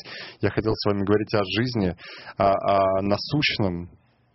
Ну, а раз уж пришел человек, ну, что я? Что поделать? Что поделаешь? А, так, доктор Кто Олд, с какого периода времени э, считается, что? Так, доктор Алды. Кто? Алды? Алды, да, пардон. Так, все по расписанию, пошли матюки, отрабатывать зарплату. Не обращайте на это внимания, пожалуйста. Зачем вы на этом фиксируетесь? Советский фильм «Театр», вот, а, советуют 77-8, 77-8, 78 года. А, так, вышел пятый сезон «Черное зеркало», Да. да. Слушайте, Чернобыль, да, досмотрели же, посмотрели? Тут э, написал тоже Елена Памхачидзе, хочет э, Чернобыль посмотреть. Так вперед, смотрите обязательно. Как вам Получите Чернобыль? огромное удовольствие. Да, да, да, напишите, как вам Чернобыль? Что, что вынесли из этого э, сериала? Меня удивило, на самом деле, хочу я тебе сказать, Лиза, и слушателям, и Ну зрителям. скажи. Меня удивило, как к нам пришел на питерском форуме на стенд а, Мединский Владимир Ростиславович, министр культуры, и Виталий Наумович Демарский спросил его про Чернобыль. Но вопрос может быть э, ожидаемый, и он как, как бы на поверхности. Я не хочу э, принизить возможности Виталия Демарского как журналиста, но меня удивило, что ответил э, Мединский. Тот самый Мединский, которого мы обвиняем в том, что он раздвигает прокатное время, э, раздвигает сетку кинотеатров, Мгм. чтобы наши фильмы в какое-то более выигрышное время попадали, перекладывает премьеры, переносит премьеры на другое время. Мы же каждый раз, когда это происходит, мы смотрим косо на Мединского. Конечно. опять вы влезаете своими мохнатыми или, я не знаю, лысыми руками. А тут Мединский. Сейчас я тебе, я тебе просто процитирую. Давай. Я тебе процитирую. Очень ждем. Мединский похвалил, вот по, по известиям, но Мединский это нам в интервью сказал. Интересно, кстати, известия сослались? А, известия не сослались. Оп. Подловили. Так, а, ну может, может быть, это просто другое интервью, но неважно. Сейчас, не, подождите, я, я хочу найти, я хочу найти, как он хвалил в в нашем эфире. Сейчас, секундочку, подождите. Ну Ладно, ничего. Вот. Владимир Мединский. А, сериал «Чернобыль», несмотря на неопределенные неточности, хорошо показал подвиг ликвидаторов аварии на атомной электростанции. Ну, да, рассказал, что смотрел с, а, со своим отцом, который занимался ликвидацией, э, если я ничего не путаю. И хорошо как раз показаны сами эти ликвидаторы. И он говорит, эм, Щербина, этот э, зам, э, зам, Чиновник. зам главы э, правительства тоже показан вот прям очень так человечно, достоверно. Но и Мединский, конечно, напомнил, что у нас сейчас снимаются два проекта. Причем, по словам Мединского, это проекты, которые были запущены еще до того, как э, вышел сериал о Чернобыле. А такое ощущение, что это вот, вот посмотрели первую серию думают, «А, Срочно! срочно, давайте, запускаем». Козловский, иди сюда. А Козловский, слушай, а Козловский будет режиссером? Я как-то упустил. Почему Чернобыль ассоциируется с Козловским? Я не знаю. Нет. Может, тебя просто Козловский ассоциируется с российским продуктом. Нет, нет, нет. Данила Козловский. Нет, почему? Данила Козловский, пожалуйста. А, видишь, это март 21 года. э, го- Господи, что я говорю. М, э, 21 марта 19 года, да. Это раньше еще было известно. Так, э, Козловский снимет триллер о Чернобыльской катастрофе. Интересно. Так он, оказывается, тренер снимал. Ты смотрел тренер? Да. И что это? Да, Козловский как, как режиссер, что он себя представляет? Ну, я бы не сказала, что что-то выдающееся, честно говоря, судя по тренеру. Ну, как-то не очень вразумительно это было. Ну, такое. Я вспоминаю Хабенского с этим, с Собибором, да? Да, смотрела? да. Да, ну тоже как-то. Ну, то есть да, но, но Ну, да, вот но, но, но нет. чуть по... как-то, Получше. ну, при том, что нет, ну, ну, при том, что те темы, я не знаю, тренер это про что вообще? Про, про- про Если- хоккей, баскетбол? Нет, это про то, как, по-моему, сам герой Данила Козловского, который тоже там футбол, играет. гольф. Футбол, да, он как бы известный футболист и приезжает, э, в общем, его выгоняют с команды, что- что-то такое, и он приезжает э, в какой-то город очень далекий и начинает там тренировать местную команду, причем, возможно, я не уверена уже, это команда молодых ребят. Ага. Нет, вру, обычная команда, городская какая-то. Вот, и в итоге он выводит их на какой-то невероятный уровень, и, в общем, все у них хорошо заканчивается, с позитивом. Вот, поэтому, ну, такой очень эм, патриотичный, я бы сказала, фильм. Ну, кстати, так, на секундочку. Это вот я все мартовское сообщение читаю про то, что Козловский будет снимать триллер про Чернобыль. Информация об этом появилась в инстаграме продюсера ленты Александра Роднянского. Это же Роднянский продюсирует э, фильмы Звягинцева. Мгм. Да, Александр?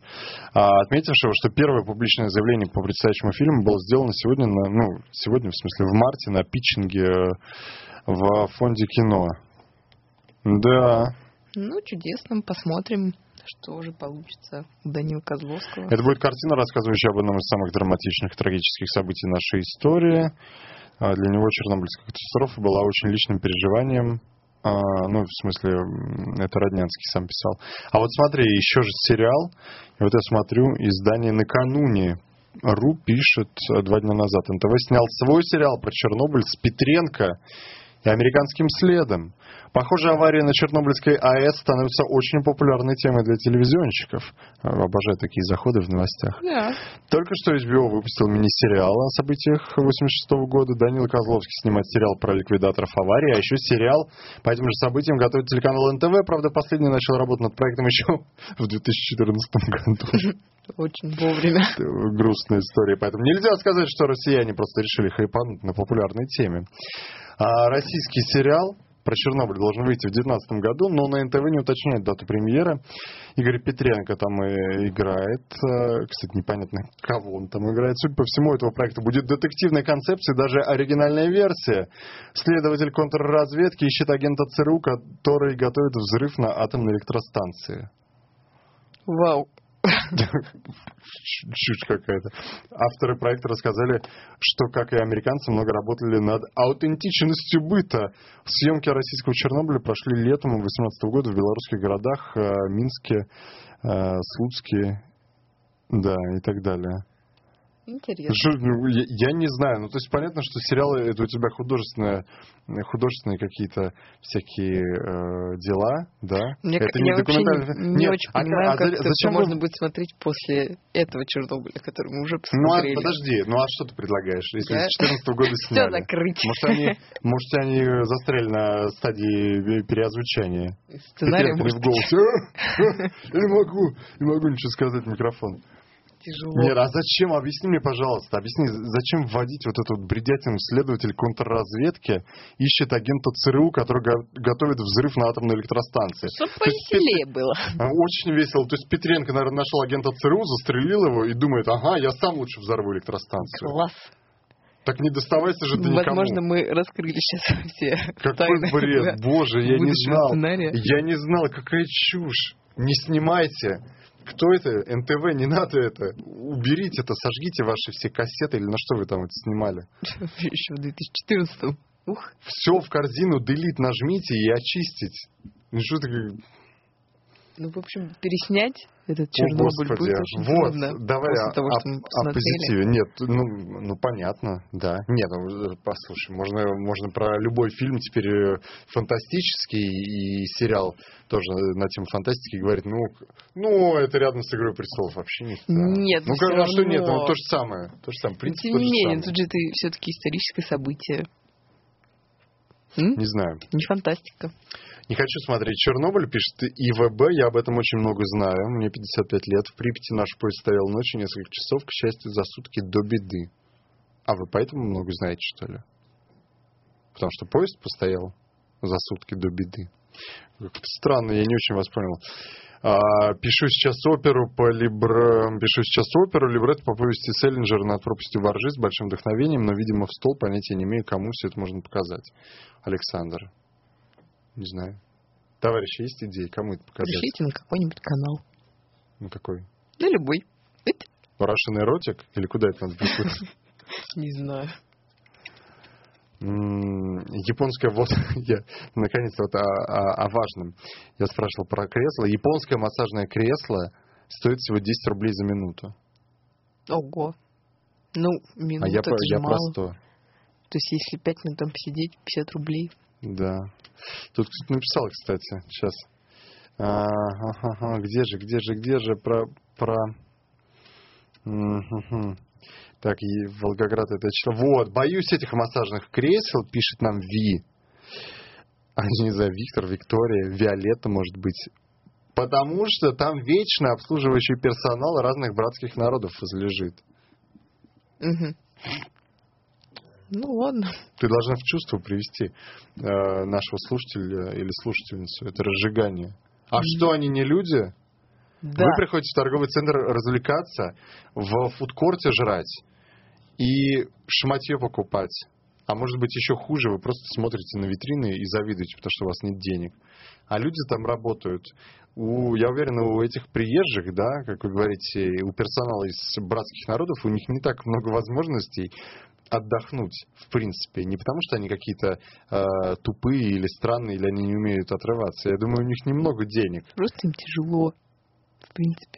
Ну, Скорее у тебя всего. какие- Послушай, у тебя какие-то э, нотки саркастические в голосе, но это Нет, нифига не смешно. никакого Ну, сарказма, вот, я э, абсолютно вот- вот они серьезно. сначала мо- моют полы и, и, Не, любая работа это и просто унитазы в этом чудесно, торговом это центре. здорово. Потом они в Макдональдсе там поедят, и чтобы расслабиться окончательно, они вставят э, две купюры по, по 10 и в этом кресле поваляются. Ну и чего? Ну хорошо. А вы, вы туда не ложитесь, я. Знаете, я думаю, если бы мы сами там работали, мы бы тоже так делали. Конечно. Наверняка. Причем, поэтому все в порядке. Просто не думайте об этом. Много об этом знаю, я сам чуть не принял в этом участие. ЕВБ продолжает гнуть свою линию. Я много об этом знаю, чуть не принял свою... Я чуть не принял участие в этом.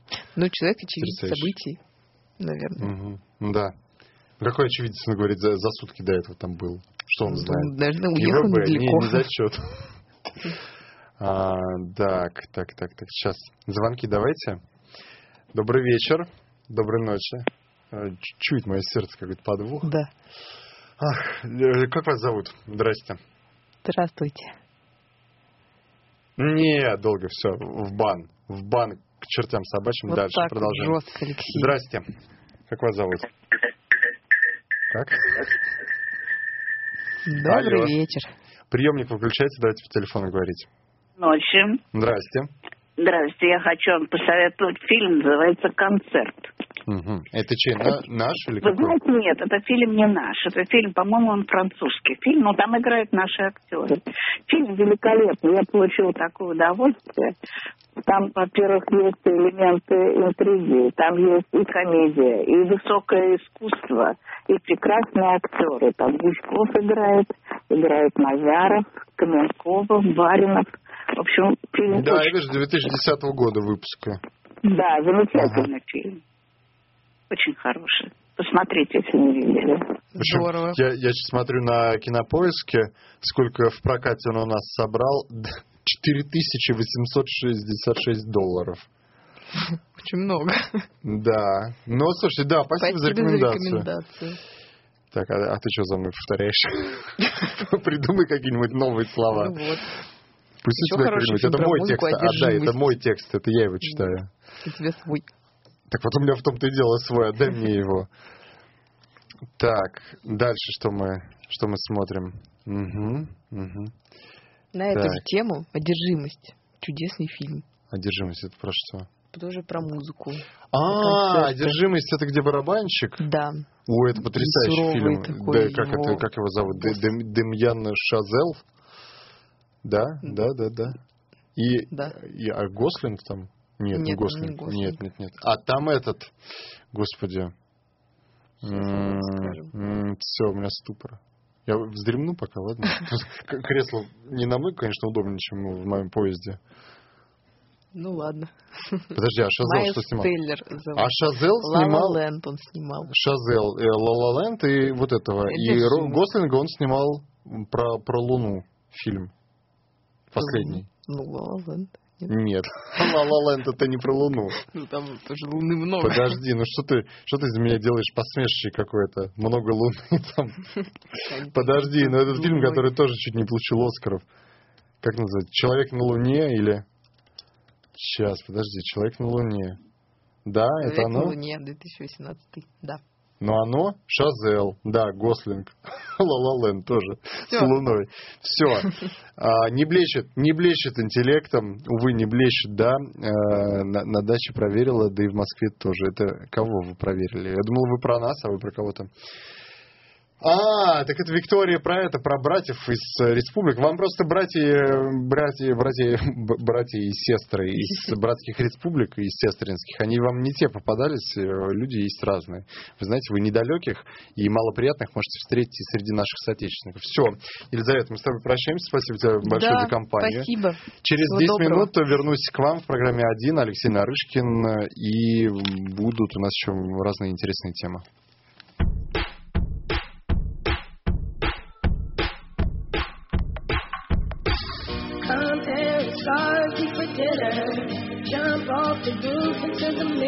Like summer. my December? When's it my August?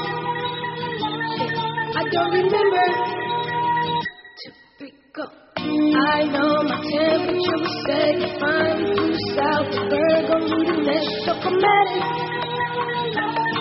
At least I had it. Instead of never. Or maybe I'm too dramatic. Whether it's rain or shine, I know I'm fine for now.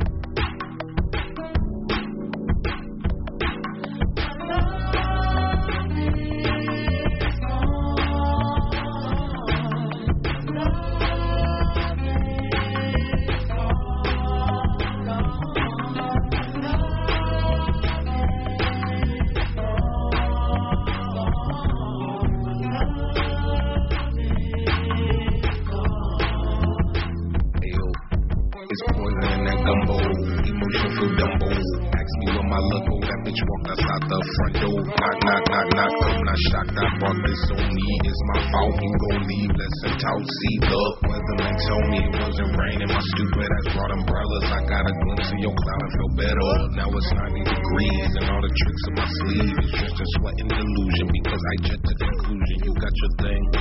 I got nothing but memories.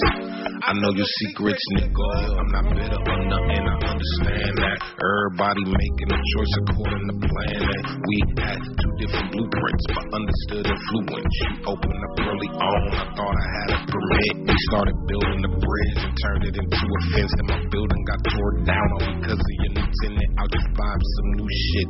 Never down with a lease. You never lived in your truth. I'm just happy I lived in it, but I finally found peace. So peace. Let me do it over. Like I hate wasted potential. That shit crushes your spirit. It really does. It crushes your soul.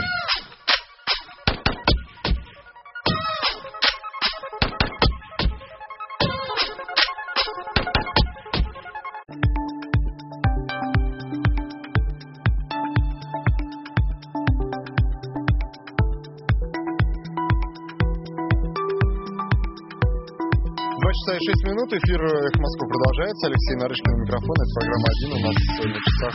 А, я уже сказал, два часа и шесть минут, да, совсем забыл.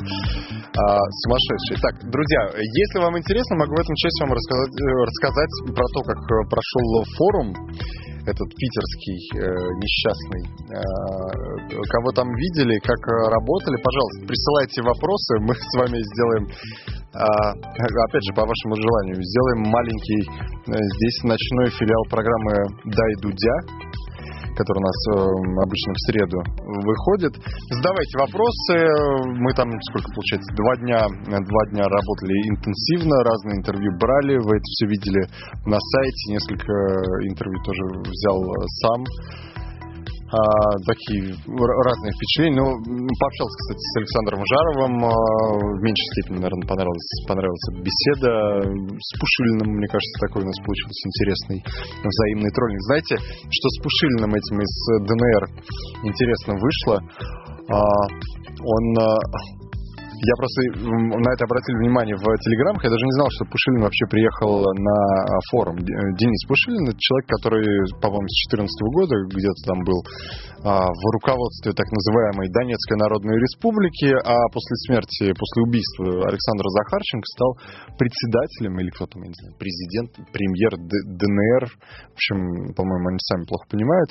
И я в телеграм-каналах читаю, шло пленарное заседание, э, где выступал Путин, где был Си Цзиньпинь, где Пашинян сидел. И в телеграм-канал обратили внимание, что вместе с российскими губернаторами между губернатором Калужской области и губернатором Ивановской области сидит э, не кто-то, а Денис Пушилин. Ну и на этот счет всякие шутейки стали распространяться. Вот типа, смотрите, оказывается, у нас э, Пушилин из ДНР, это как будто бы губернатор, и как будто, как будто бы Донецкая Народная Республика, это наш какой-то отдельный уже регион. Ну, то есть, ну, может быть, хорошо, что на- наконец-то это признали, вот хоть таким кривым образом. Потом после как раз этой пленарки Пушилина подловил. Что интересно, говорит Пушилин. А, я его приветствую. Мы с ним общались как-то по телефону. Комментарии мы брали на их Москвы для наших новостей. По всяким, ну, примерно представляете тематику, о чем можно говорить с Пушилиным.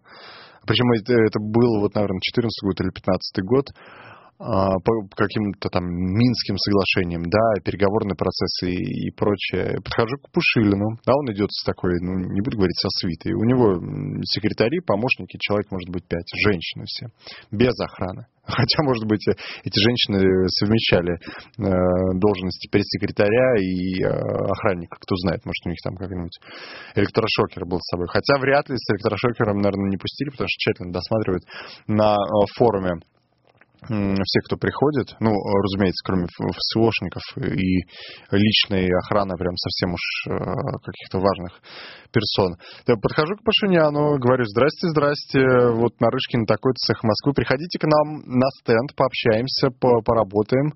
На что Пашинян, а, ой, господи, Пашинян, прошу прощения, на что Пушилин говорит мне, эхо Москвы, вы опасные ребята.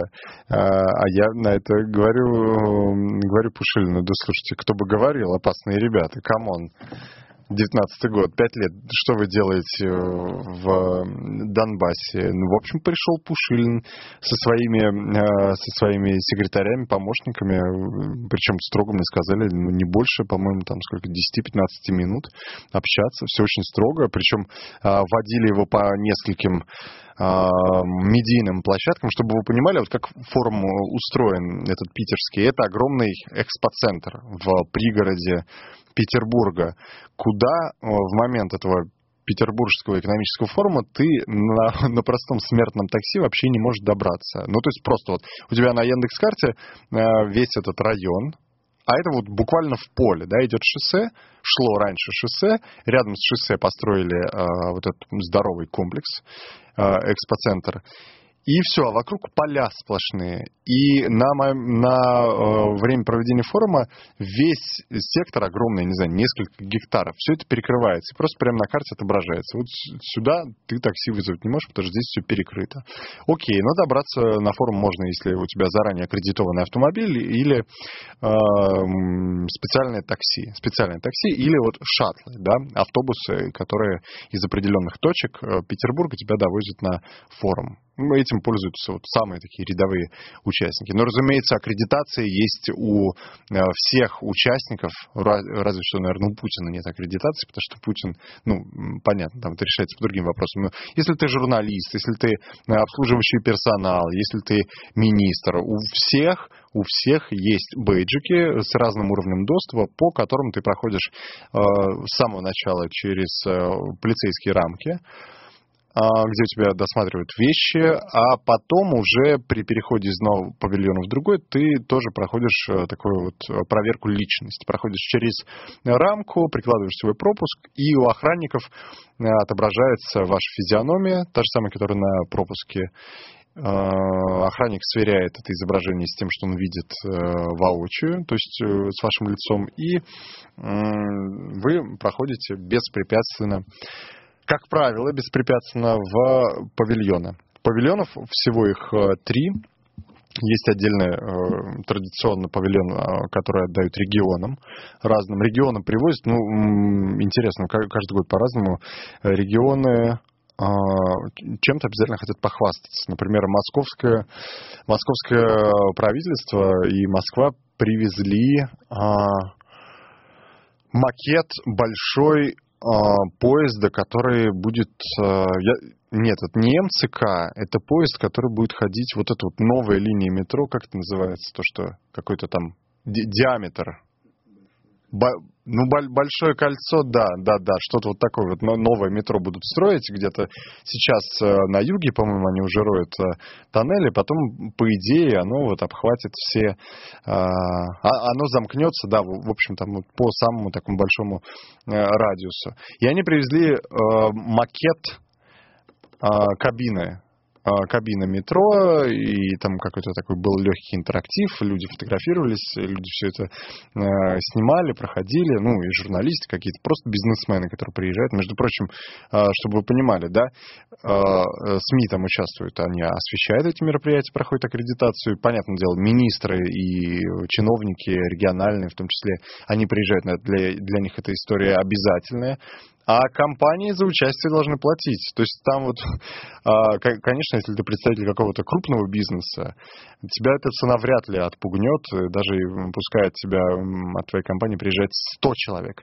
Но, например, если ты просто рядовой бизнесмен, у тебя маленькая фирма, и ты хочешь где-нибудь там поручкаться с каким-нибудь... э, ну, вряд ли к министру подпустят просто так например, к Мантурову, да, но если ты хочешь с каким-то там замом пообщаться или с представителями э, компаний, которые твоего профиля, ну, крупные могут стать твоими заказчиками, то тебе, по-моему, я сейчас вам скажу, ну, точно, по-моему, больше 150 тысяч надо вот в качестве входного, входного вот этого билета платить. Вот если не ошибаюсь, в прошлом году это так было, в этом году ценника не, не видел, но точно не бесплатно. Это не выглядит так, что ты пишешь, я Вася Пупкин, и я хочу в этом году поехать на форум. Да, пожалуйста, конечно, там же это все проверяется на высшем уровне. Так вот, что э, вот э, я сказал, что как, как пропускать, очень смешно. У нас с Соломиным а, у обоих с пропуском как выяснилось, у меня тоже вот в этом году э, с пропуском э, проблемы. Потому что Соломин, Леша, дорогой мой, у него э, фотография на этом пропуске, он широко улыбается. Ну, вы себе прекрасно представляете Соломина, а Вася знает эту историю? То Вася, Ва- Вася Антипов улыбается, Петр Емцев, который за пультом, не улыбается, просто, наверное, не слышал и плохо себе представляет Соломина. Неважно. Значит, Леша Соломин, знаете его, представьте вот со своей такой аккуратной академичной бородкой. Он на фотографию, на пропуск, а, он, ам, он на, этой фотографии улыбается широко. И у него в том году была проблема, когда он проходил вот один из таких, а, ну это не пост охраны, да, это просто вот такой, ну хорошо, давайте назовем это а, по пост охраны где вот нужно прикладывать пропуск, э, я говорил, где отображается картинка, ваше изображение сверху. Леша проходит, и э, видит охранник, что какое-то несовпадение. То есть есть Соломин серьезный, да, в костюме, а есть Соломин совершенно другой, да, который абсолютно какая-то, может быть, придурковатая даже улыбка. И Соломин охранник просит сделать соответствующее выражение лица. То есть просит его на самом деле улыбнуться. И есть кто-то из наших коллег это даже э, снял, и потом, по-моему, чуть ли не в наших официальных сетях выкладывали, как Соломин стоит, пытается пройти на какое-то важное мероприятие, может быть, как раз вот на пленарку с Путиным. И охранник его просит улыбнуться, и Соломин улыбается во все свои 32 зуба, но это такое странное зрелище. А у меня возникло дважды проблем, причем на, на одном из таких пунктов.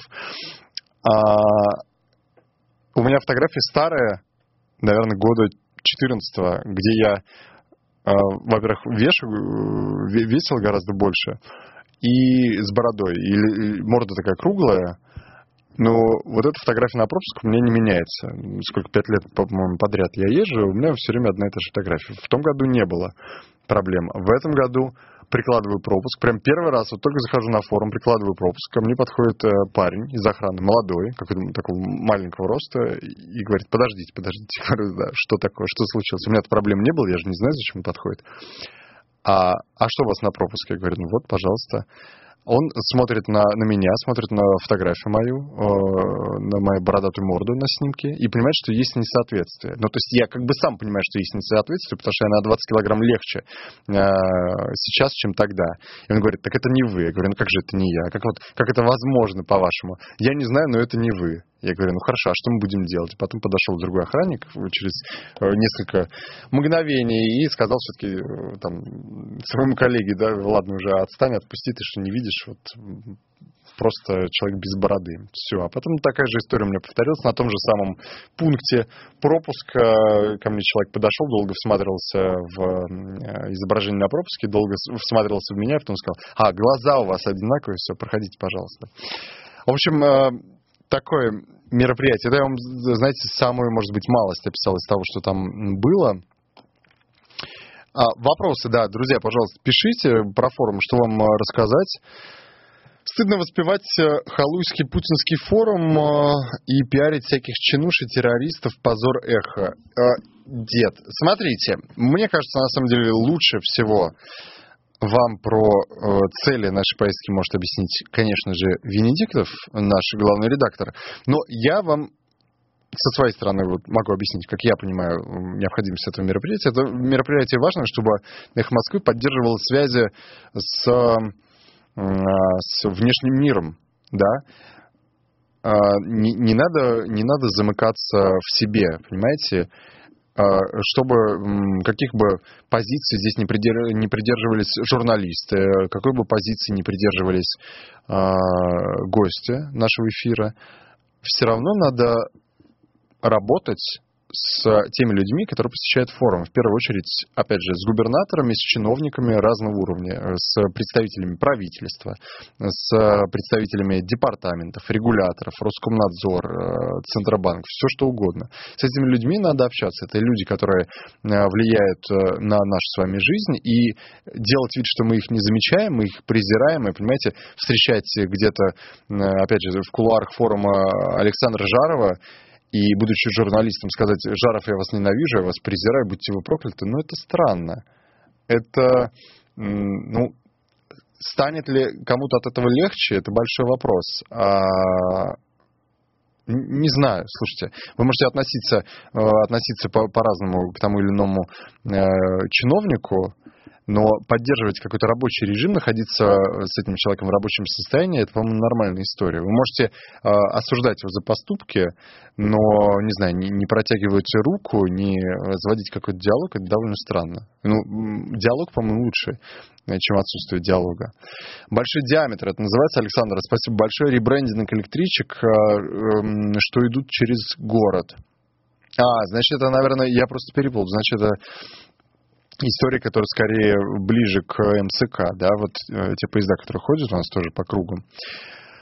Хватит уже врать, Венедиктов и так поддерживает грязные связи с Кремлем, дед. Ну, раз вы говорите, дед, тут уж не поспоришь.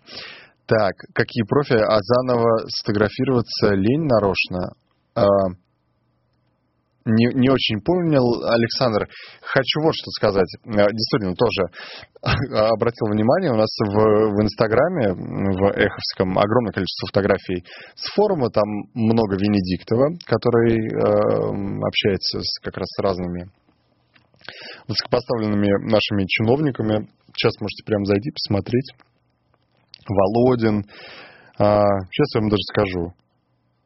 Ну, просто вот, э, может быть, даже отвечая деду, что ну, Венедиктов поддерживает грязные связи с э, Кремлем. Я не хочу обелять Венедиктова, он в этом не нуждается, а если нуждается, сам с этим прекрасно справится. Но, опять же, слушайте, это часть, э, часть работы, и, и я думаю, просто замыкаться в себе и, не знаю, строить из себя оппозиционное радио, но мы не являемся оппозиционным радио, знаете, и говорить э, Жаров и Роскомнадзор что-то делают неправильно, поэтому мы не будем общаться с Жаровым. Нет, почему? Надо общаться. Надо же понимать вообще, почему Роскомнадзор и конкретно Жаров делают и говорят то, что они говорят. Разве вам не интересно? Мне интересно. Смотрите. Да, вот я смотрю, гляжу на наш аккаунт в, э, в Инстаграме Эховский. Вот, пожалуйста, Нарышкин с Медведчуком. А, Медведчук, да, это вот который ку- кум, кум Путина, которая оппозиционная, оппозиционная платформа «За жизнь», по-моему, так называется, это украинская партия. Вот мы с ним сфотографировались. Э, Куча комментариев под этой публикацией. Хватит фоткаться с упы- упырями. Зачем вы показываете эту нечисть? А, Кунсткамеру решили собрать. Это не форма аппарат жуликов, врунов. А, Очень много, слушайте, очень много негатива. Меня это настолько поразило просто под э, некоторыми снимками куча, а, куча каких-то комментариев. Я не знаю, мне хочется верить, что если человек напишет какую-то гадость про другого человека, которого он даже не знает лично, ему становится легче. Мне хочется верить, что здесь есть эм, такое место для терапевтического эффекта. Если вам легче не становится, ну, мне вас очень жаль. Ну, зачем вы тогда тратите силы на эти комментарии? Не знаю, может быть, и лучше кулаком побить в подушку или что-то еще сделать, побегать, например, поприседать, поджиматься. А, дальше, вот, пожалуйста, Венедиктов с Жириновским. А, Венедиктов э, с Геннадием Тимченко, Нарышкин э, с э, Дмитрием Рогозиным. Тоже куча комментариев.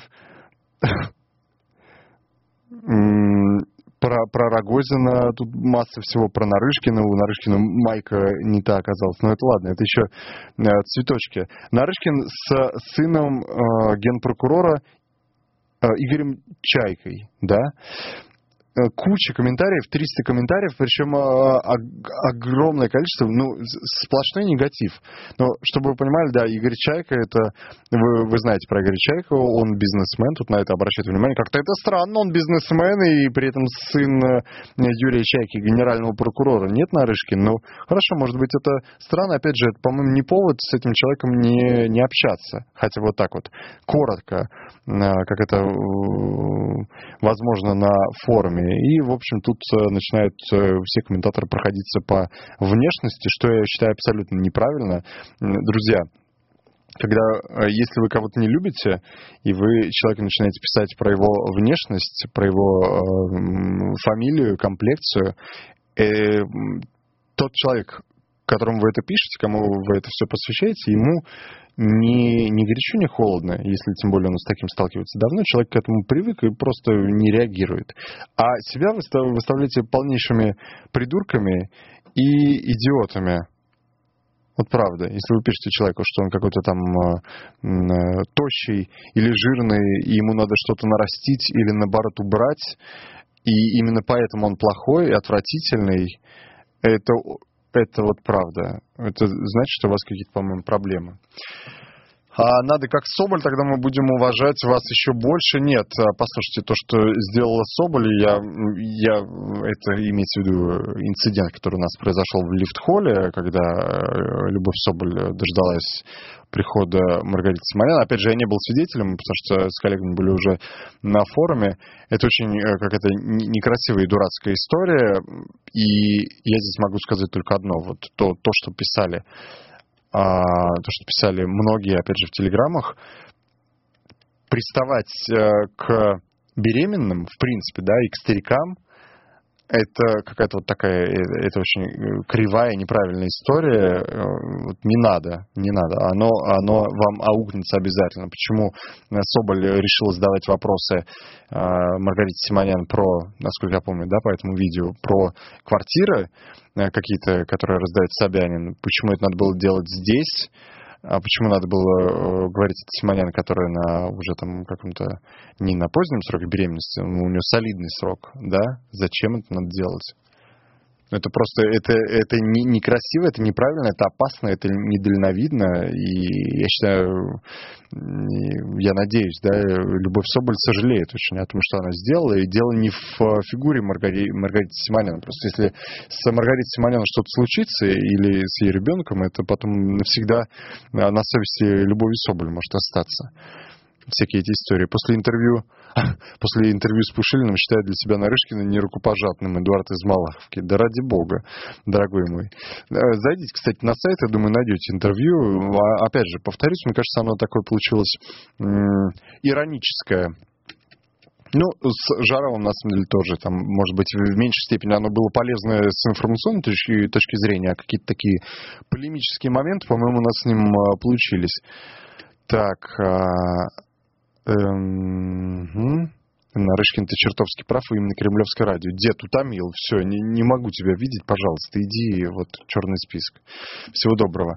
Без всяких бейджиков побывал, э, так, э, я там без всяких бейджиков побывал, мы привидение, существа из другого измерения. Поздравляю вас, супер, хорошо. Но если вы там побывали и вы привидение, наверное, у вас там отдельная какая-то служба ФСО есть. Форум этот скучный, только сетку эхо перекореживает. Одна польза, что журналисты проветриваются немного. Владимир Бани. Ну, слушайте, если вы говорите о, о том, что как-то меняется картинка, ну, конечно, она меняется, да, но я предпочел бы какие-нибудь э, вместо этого пляжи увидеть, правда, чем огромное количество э, чиновников, биз- бизнесменов, с которым э, надо общаться именно по рабочей необходимости, восстанавливать связи, обмениваться контактами и так далее. Это не то мероприятие, куда журналисты, я не знаю, как другие э, сотрудники СМИ, это не то мероприятие, куда журналисты их в Москву приезжают и э, балду пинают. Главное, не со Слуцким из Госдумы, народ добрый у нас э, живет еще. Слуцкий, а я, кстати, не знаю, Слуцкого не видел. Зюганова видел. Очень э, смешно Зюганов общался с э, губернатором а, Хакасии, да, с Коноваловым. А это вот реально, когда я видел фотографию в СМИ, э, Виктор, по-моему, да, Коновалов, это же молодой губернатор, ему, по-моему, 30 лет, коммунист. А, Ну, я так для себя определял, да, молодой-молодой. А увидев его вместе с Зюгановым, может быть, на фоне Зюганова кажется, что вообще мальчик абсолютно, и Зюганов к нему относится так по-отечески, э, какие-то ему дает наставления. О, кстати, тоже, по-моему, коллеги Рыжков и Максим Курников интервью у Коновалова взяли. Э, Поищите на сайте. Вот че- честно скажу, поскольку мы огромная просто куча взяли интервью, все, да, даже не, не то, что все, большинство, большую часть не смотрел, э, но просто вот видел в наших общих э, пере- переговорных чатах, что такие-то спикеры у нас на стенде появлялись, мы с ними общались. Почему Симонян продолжает работать начальником на нервной работе, если нужен покой до такой степени? Это вопрос, я думаю, вам лучше Симонян адресовать. У вас есть все возможности, я же не ее пресс-секретарь, правда? Напишите ей куда-нибудь в э, Владимир в бане. Напишите ей в, в Твиттере, например, или в личное сообщение напишите в том же Телеграме, да? Так, сейчас посмотрим.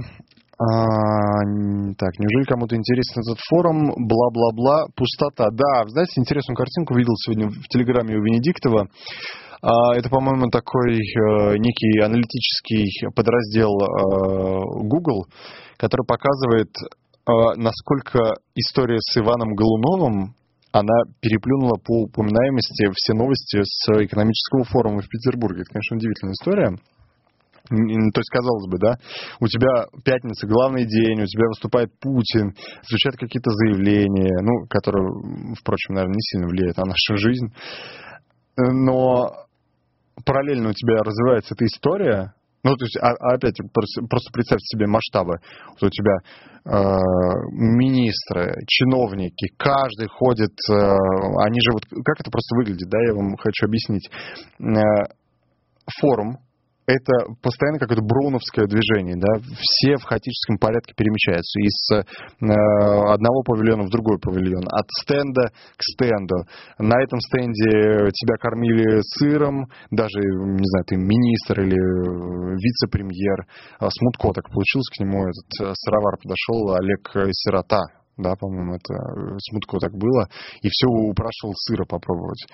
А здесь ты пробуешь сыр, потом дальше ты проходишь 50 метров, у тебя подписание какого-то соглашения, потом дальше ты идешь на интервью. Я не, не к тому, что надо пожалеть несчастных чиновников, просто как это выглядит. И при этом за каждым таким топовым чиновником или бизнесменом или руководителем э, монополии ходит огромное количество людей. То есть э, идет Новак, например, да, министр энергетики, и э, за ним идет его став, его э, персонал, его помощники, его охранники, э, секретари, и рядом прямо с Новаком идет огромное количество журналистов, чаще всего женщин, из э, бизнес-изданий, из э, информационных агентств, которые ловят буквально каждое его слово, они протягивают ему диктофоны, и это все в высоком темпе, то есть вот очень быстро идут, потому что опаздывают э, на какое-то важное, например, подписание, и ловят какие-то комментарии э, по э, э,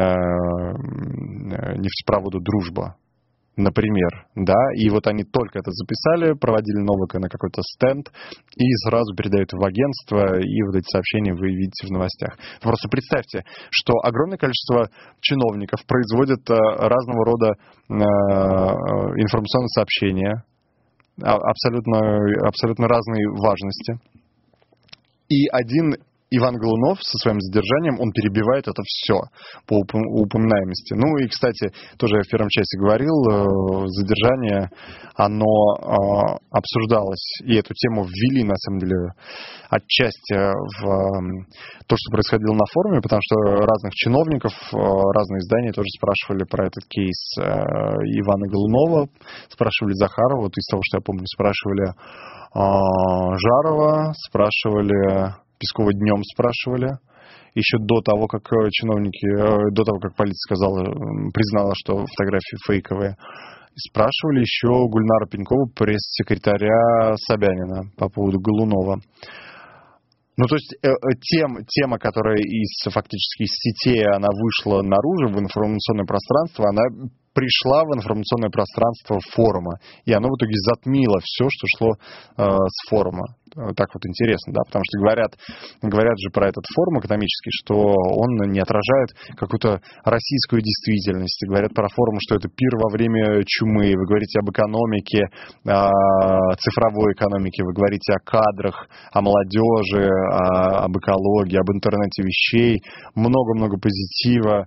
Э, Греф выступает, Кудрин выступает, обсуждаются какие-то прорывные идеи, интернет, 5G и прочее, но э, при этом, опять же, это же находится в Ленинградской области и в, не знаю, сотни, э, может быть, в километре от э, того места, где проходит форум, обычная деревенская жизнь, может быть, где вот эти вещи, они вообще непонятны, и там даже не понимают терминов, которые звучат на этом форуме. И поэтому форум в представлении... ну, Я общался, разумеется, не только с участниками форума, я общаюсь с простыми людьми.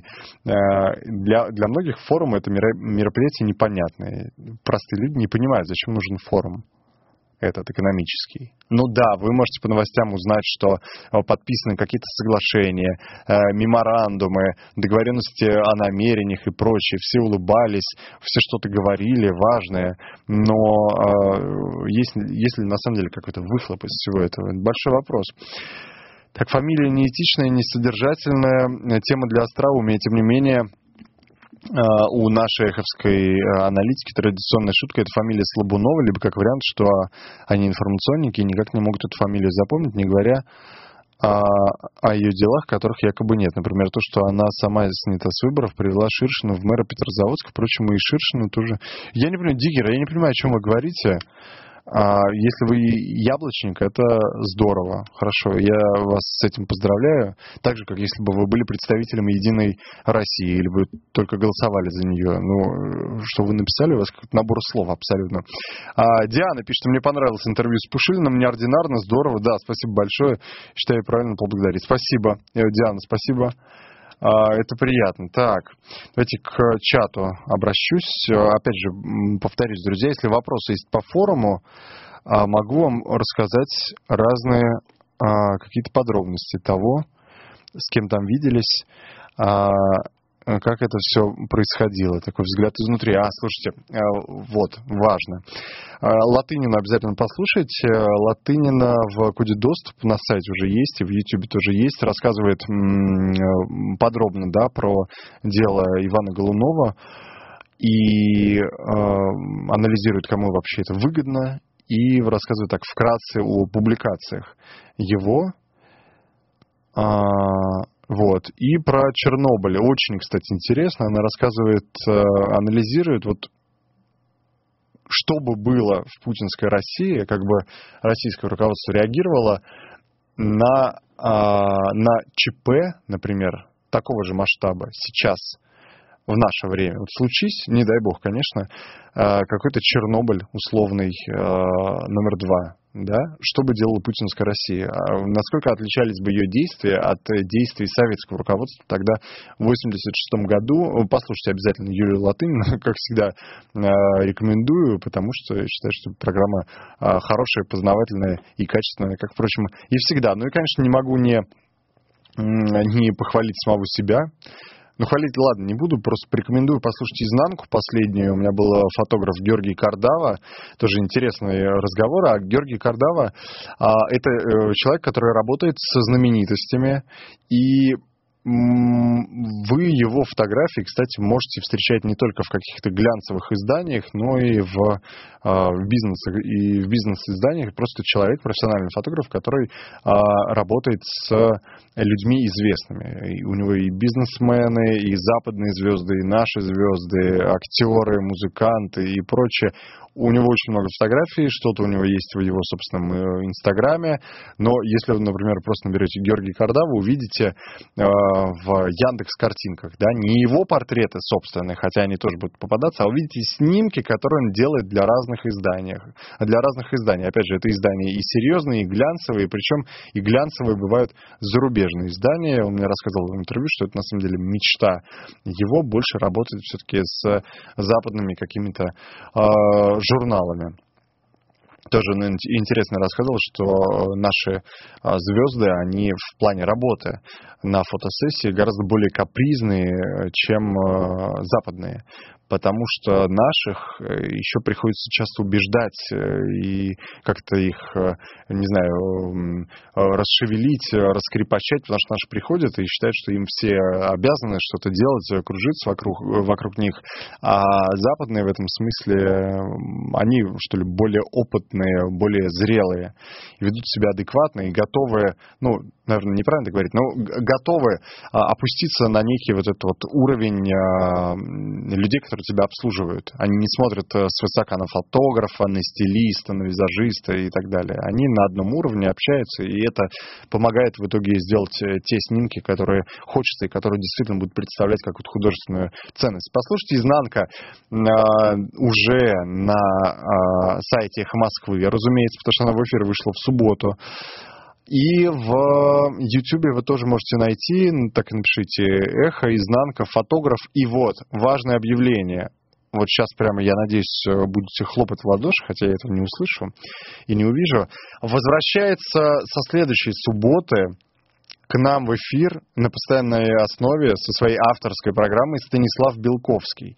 Называться это будет все «Время Белковского», о формате, я надеюсь, э, в ближайшее время либо он сам, либо Венедиктов где-то в эфире расскажет. Называется это «Время Белковского». Это, а, так вот, на- насколько я понял концепцию, некое историческое событие берется и проводятся такие э, параллели с нашим временем, э, с событиями нашего времени. Ну, может быть, это в чем-то похоже на русскую провокацию, которую Белковский вел у нас в прошлом году, но, насколько известно, газета «Известия», купленная Венедиктовым, как говорил Белковский, на аукционе Сотбис за э, сколько там, миллионов долларов, они просто закончились, потому что Венедиктов был э, 1918 год, весь целиком, а газеты эти закончились. Э, интерес к Белковскому у слушателей, у зрителей их остался, и поэтому Белковский возвращается, как и обещали, после э, своего такого про- продолжительного отпуска творческого, хотя вы его, кстати, каждую неделю здесь слышали в особых мнениях. И теперь каждую субботу в 12 часов Станислав Белковский будет со своей авторской программой. Не пропустите это, еще раз просто запомните, отложите себе где-нибудь в следующую субботу, 15, 15 июня в 12 часов на том самом месте, где раньше была изнанка, а изнанка перебирается я понимаю, что кто-то, наверное, обрадовался, что наконец Нарышкин станет меньше в эфире, изнанку это к чертям закроют. Нет, друзья, а, изнанка перебирается на понедельник и будет выходить э, в 4 часа дня вместо дневного разворота. Так что от Нарышкина вы просто так не избавитесь. Хотя там у программы времени чуть-чуть будет поменьше. Чуть-чуть. Если здесь она в субботу была практически час, а в, в дневное время, в будни а, будет чуть-чуть поменьше. Ну, ничего, я, я думаю, не в ущерб э, содержанию программы, просто будет еще динамичнее. А радость-то какая возвращение а, Белковского обрадовал. Хорошо, да, я вас поздравляю. А, защищает провокатор Шева Симонян, вы из одной банды, а ваш форум это пир лжи. Человек пишет, замечательно. Форум чудесным образом помог поддержать Ивана Голунова. Нарышкин тоже не... А что Нарышкин поддерживает? Нарышкин ничего не сделал еще, подождите. Так, я, Диггер вот пишет, я лишь согласился с вами, вы сами сказали, что для вас фамилия не тема для э, шуток. Ну, хорошо, Диггер, да, все, мы с вами солидарны, отлично. А, так, сейчас смотрим чат. Екатерина Максимова, может, Пушилин приехал сделать инвестиции в российскую экономику? Екатерин, вы знаете, Пушилин в интервью мне объяснял, что он приехал, это, конечно, смешно, он приехал на форум налаживать внешнеэкономические связи ДНР. То есть, чтобы вы понимали, ДНР, э, как бы, эта структура, он смешно сказал, я не помню, за пределами или уже в интервью, а, что я вот спрашиваю его, а как же вот э, ДНР собирается налаживать внешнеэкономические связи, если есть один нюанс, ДНР а, то, то образование, которое никто не признает. А на что мне Пушилин отвечает, ну подождите, я, я ему говорю, ну даже Россия вас не признает, как бы кому не хотелось. Он говорит, ну подождите, Южная Осетия признает ДН, ДНР, а Россия признает Южную Осетию. Я говорю, отлично.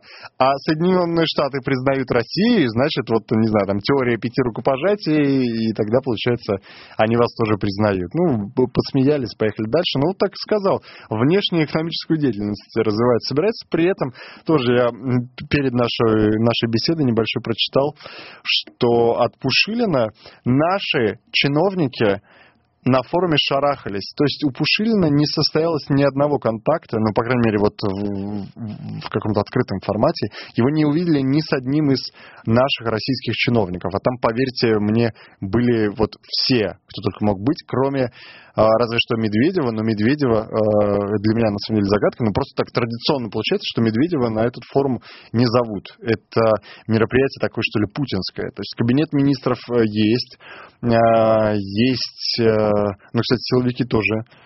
Силовиков, кроме Чайки, я там не видел. Губернаторы. Значит, смотрите, администрация президента, члены правительства, кроме силовиков – Чайка, э, регуляторы, Центробанк, Роскомнадзор, Росприроднадзор, уполномоченные разные президентские, Титов, Кузнецова, э, про министров сказал, губернаторы, ну и вот да, и бизнес, крупный российский бизнес, э, средний бизнес, а, да, да, ну и немножко иностранцев. И смешно получилось про селфи, да, я говорил, а, смешно получилось со Шредером.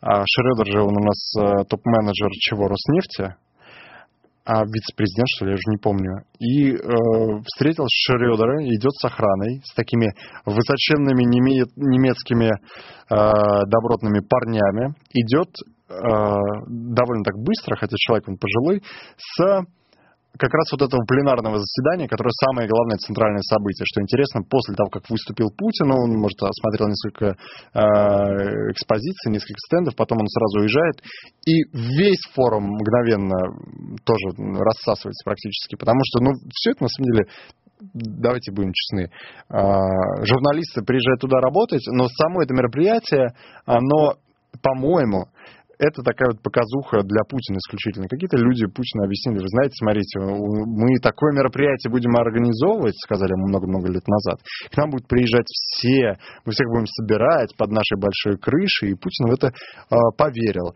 И поэтому сейчас э, люди, которые занимаются организацией форума, они, они делают так, чтобы Путину было приятно. Каждый раз он приезжает, он видит, у него зарубежные гости, у него заинтересованные глаза в огромном зале, а, где его слушают, хотя не все слушают. Вы знаете, что на таких мероприятиях, э, тем более, которые э, тянутся долго, а, часто и засыпают.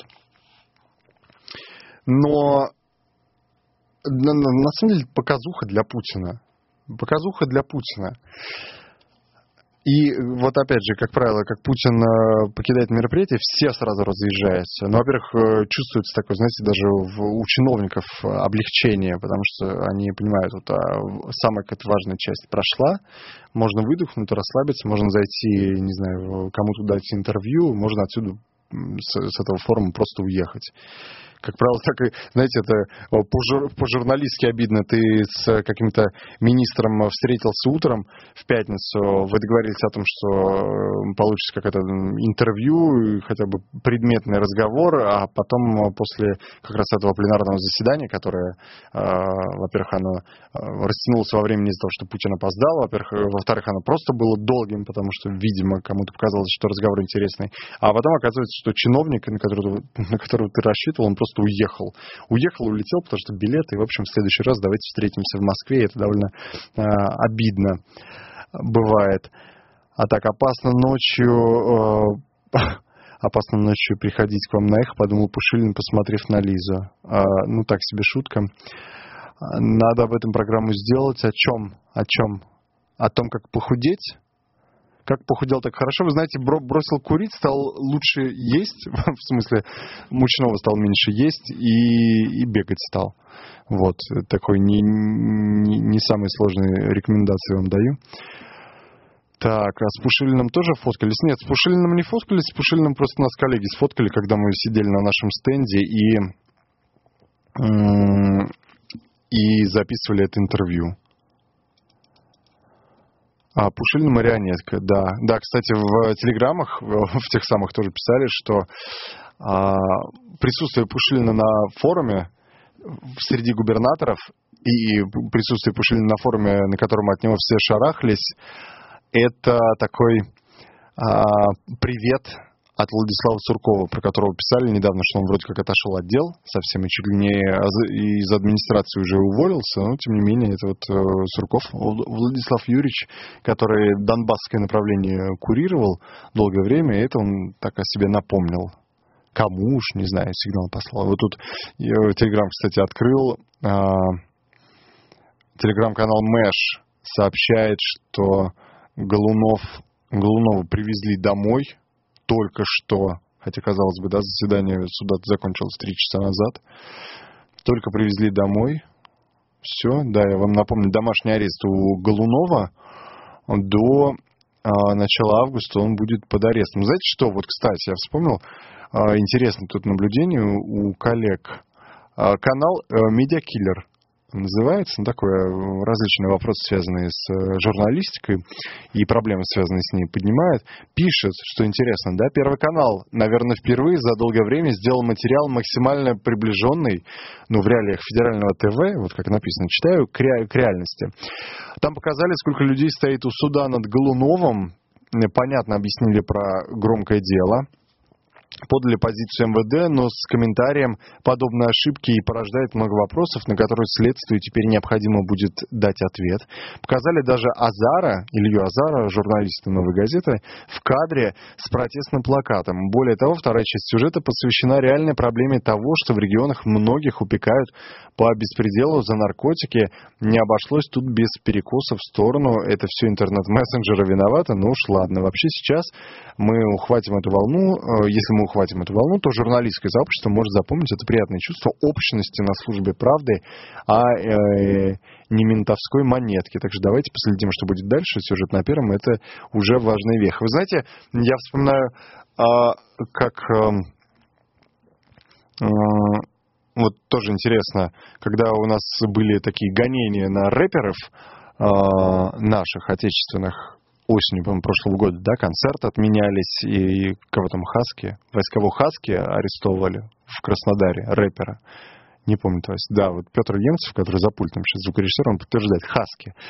А, пом- помните, там клоунадой занимался Киселев, в телеэфире рэп читал. А вот это такая, такой важный показатель, когда у тебя э, такой, может быть, э, нишевую тему забирает телевизор и рассказывает о том, что рэперы на самом деле не такие уж и плохие, это голос молодежи и прочее, а, как правило, это сигнал того, что скоро по этой тематике будет какое-то э, смягчение или либерализация.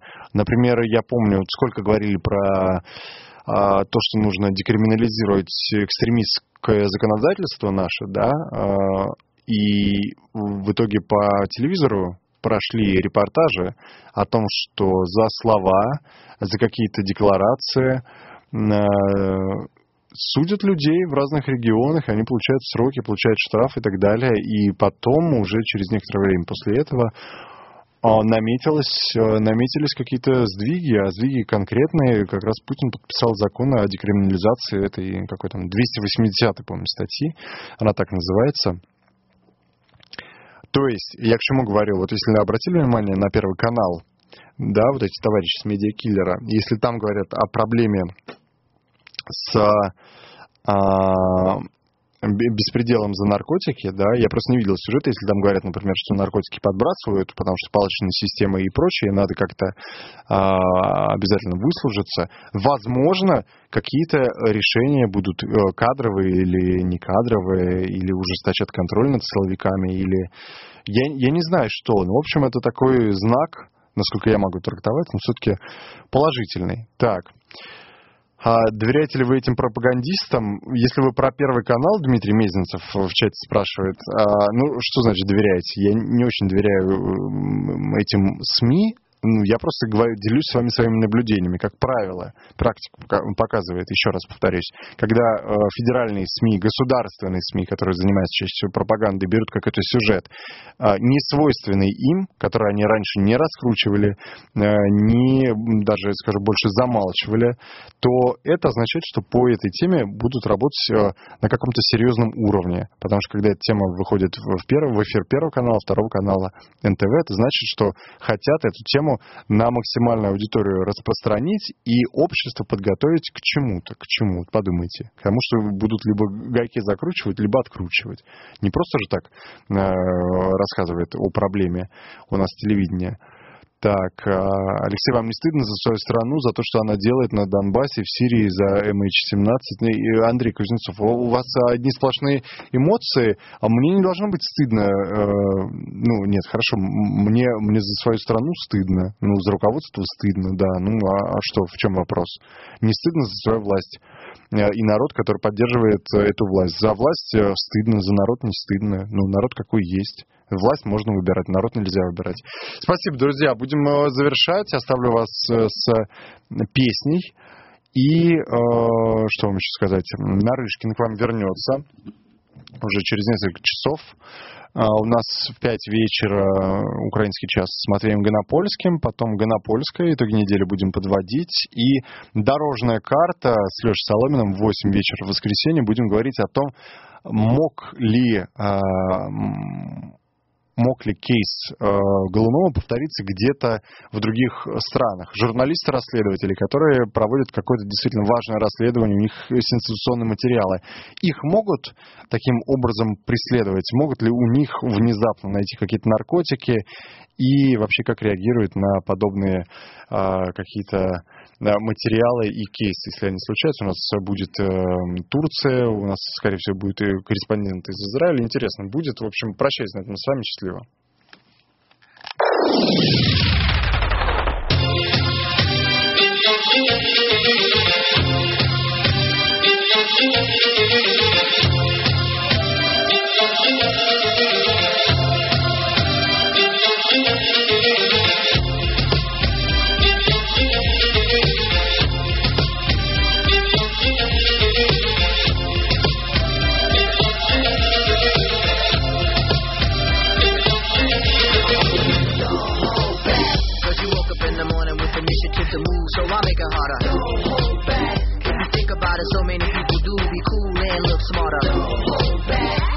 And even care about those roses in the air and the crooked stairs. Back. Cause there's a party over here, so you might as well be here with the people care. Don't hold back. The world, the time has come to. The world, the time has come to. A world, the time has come to. And Galvanize. Come on, come on, come on.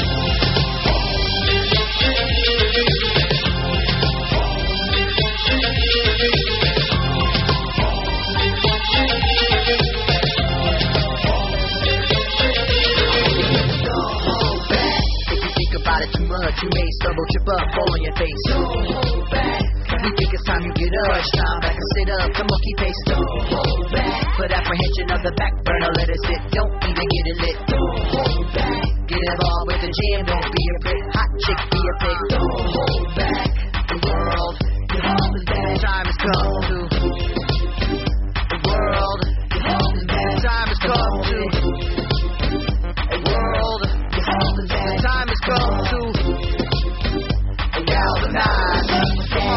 Come on.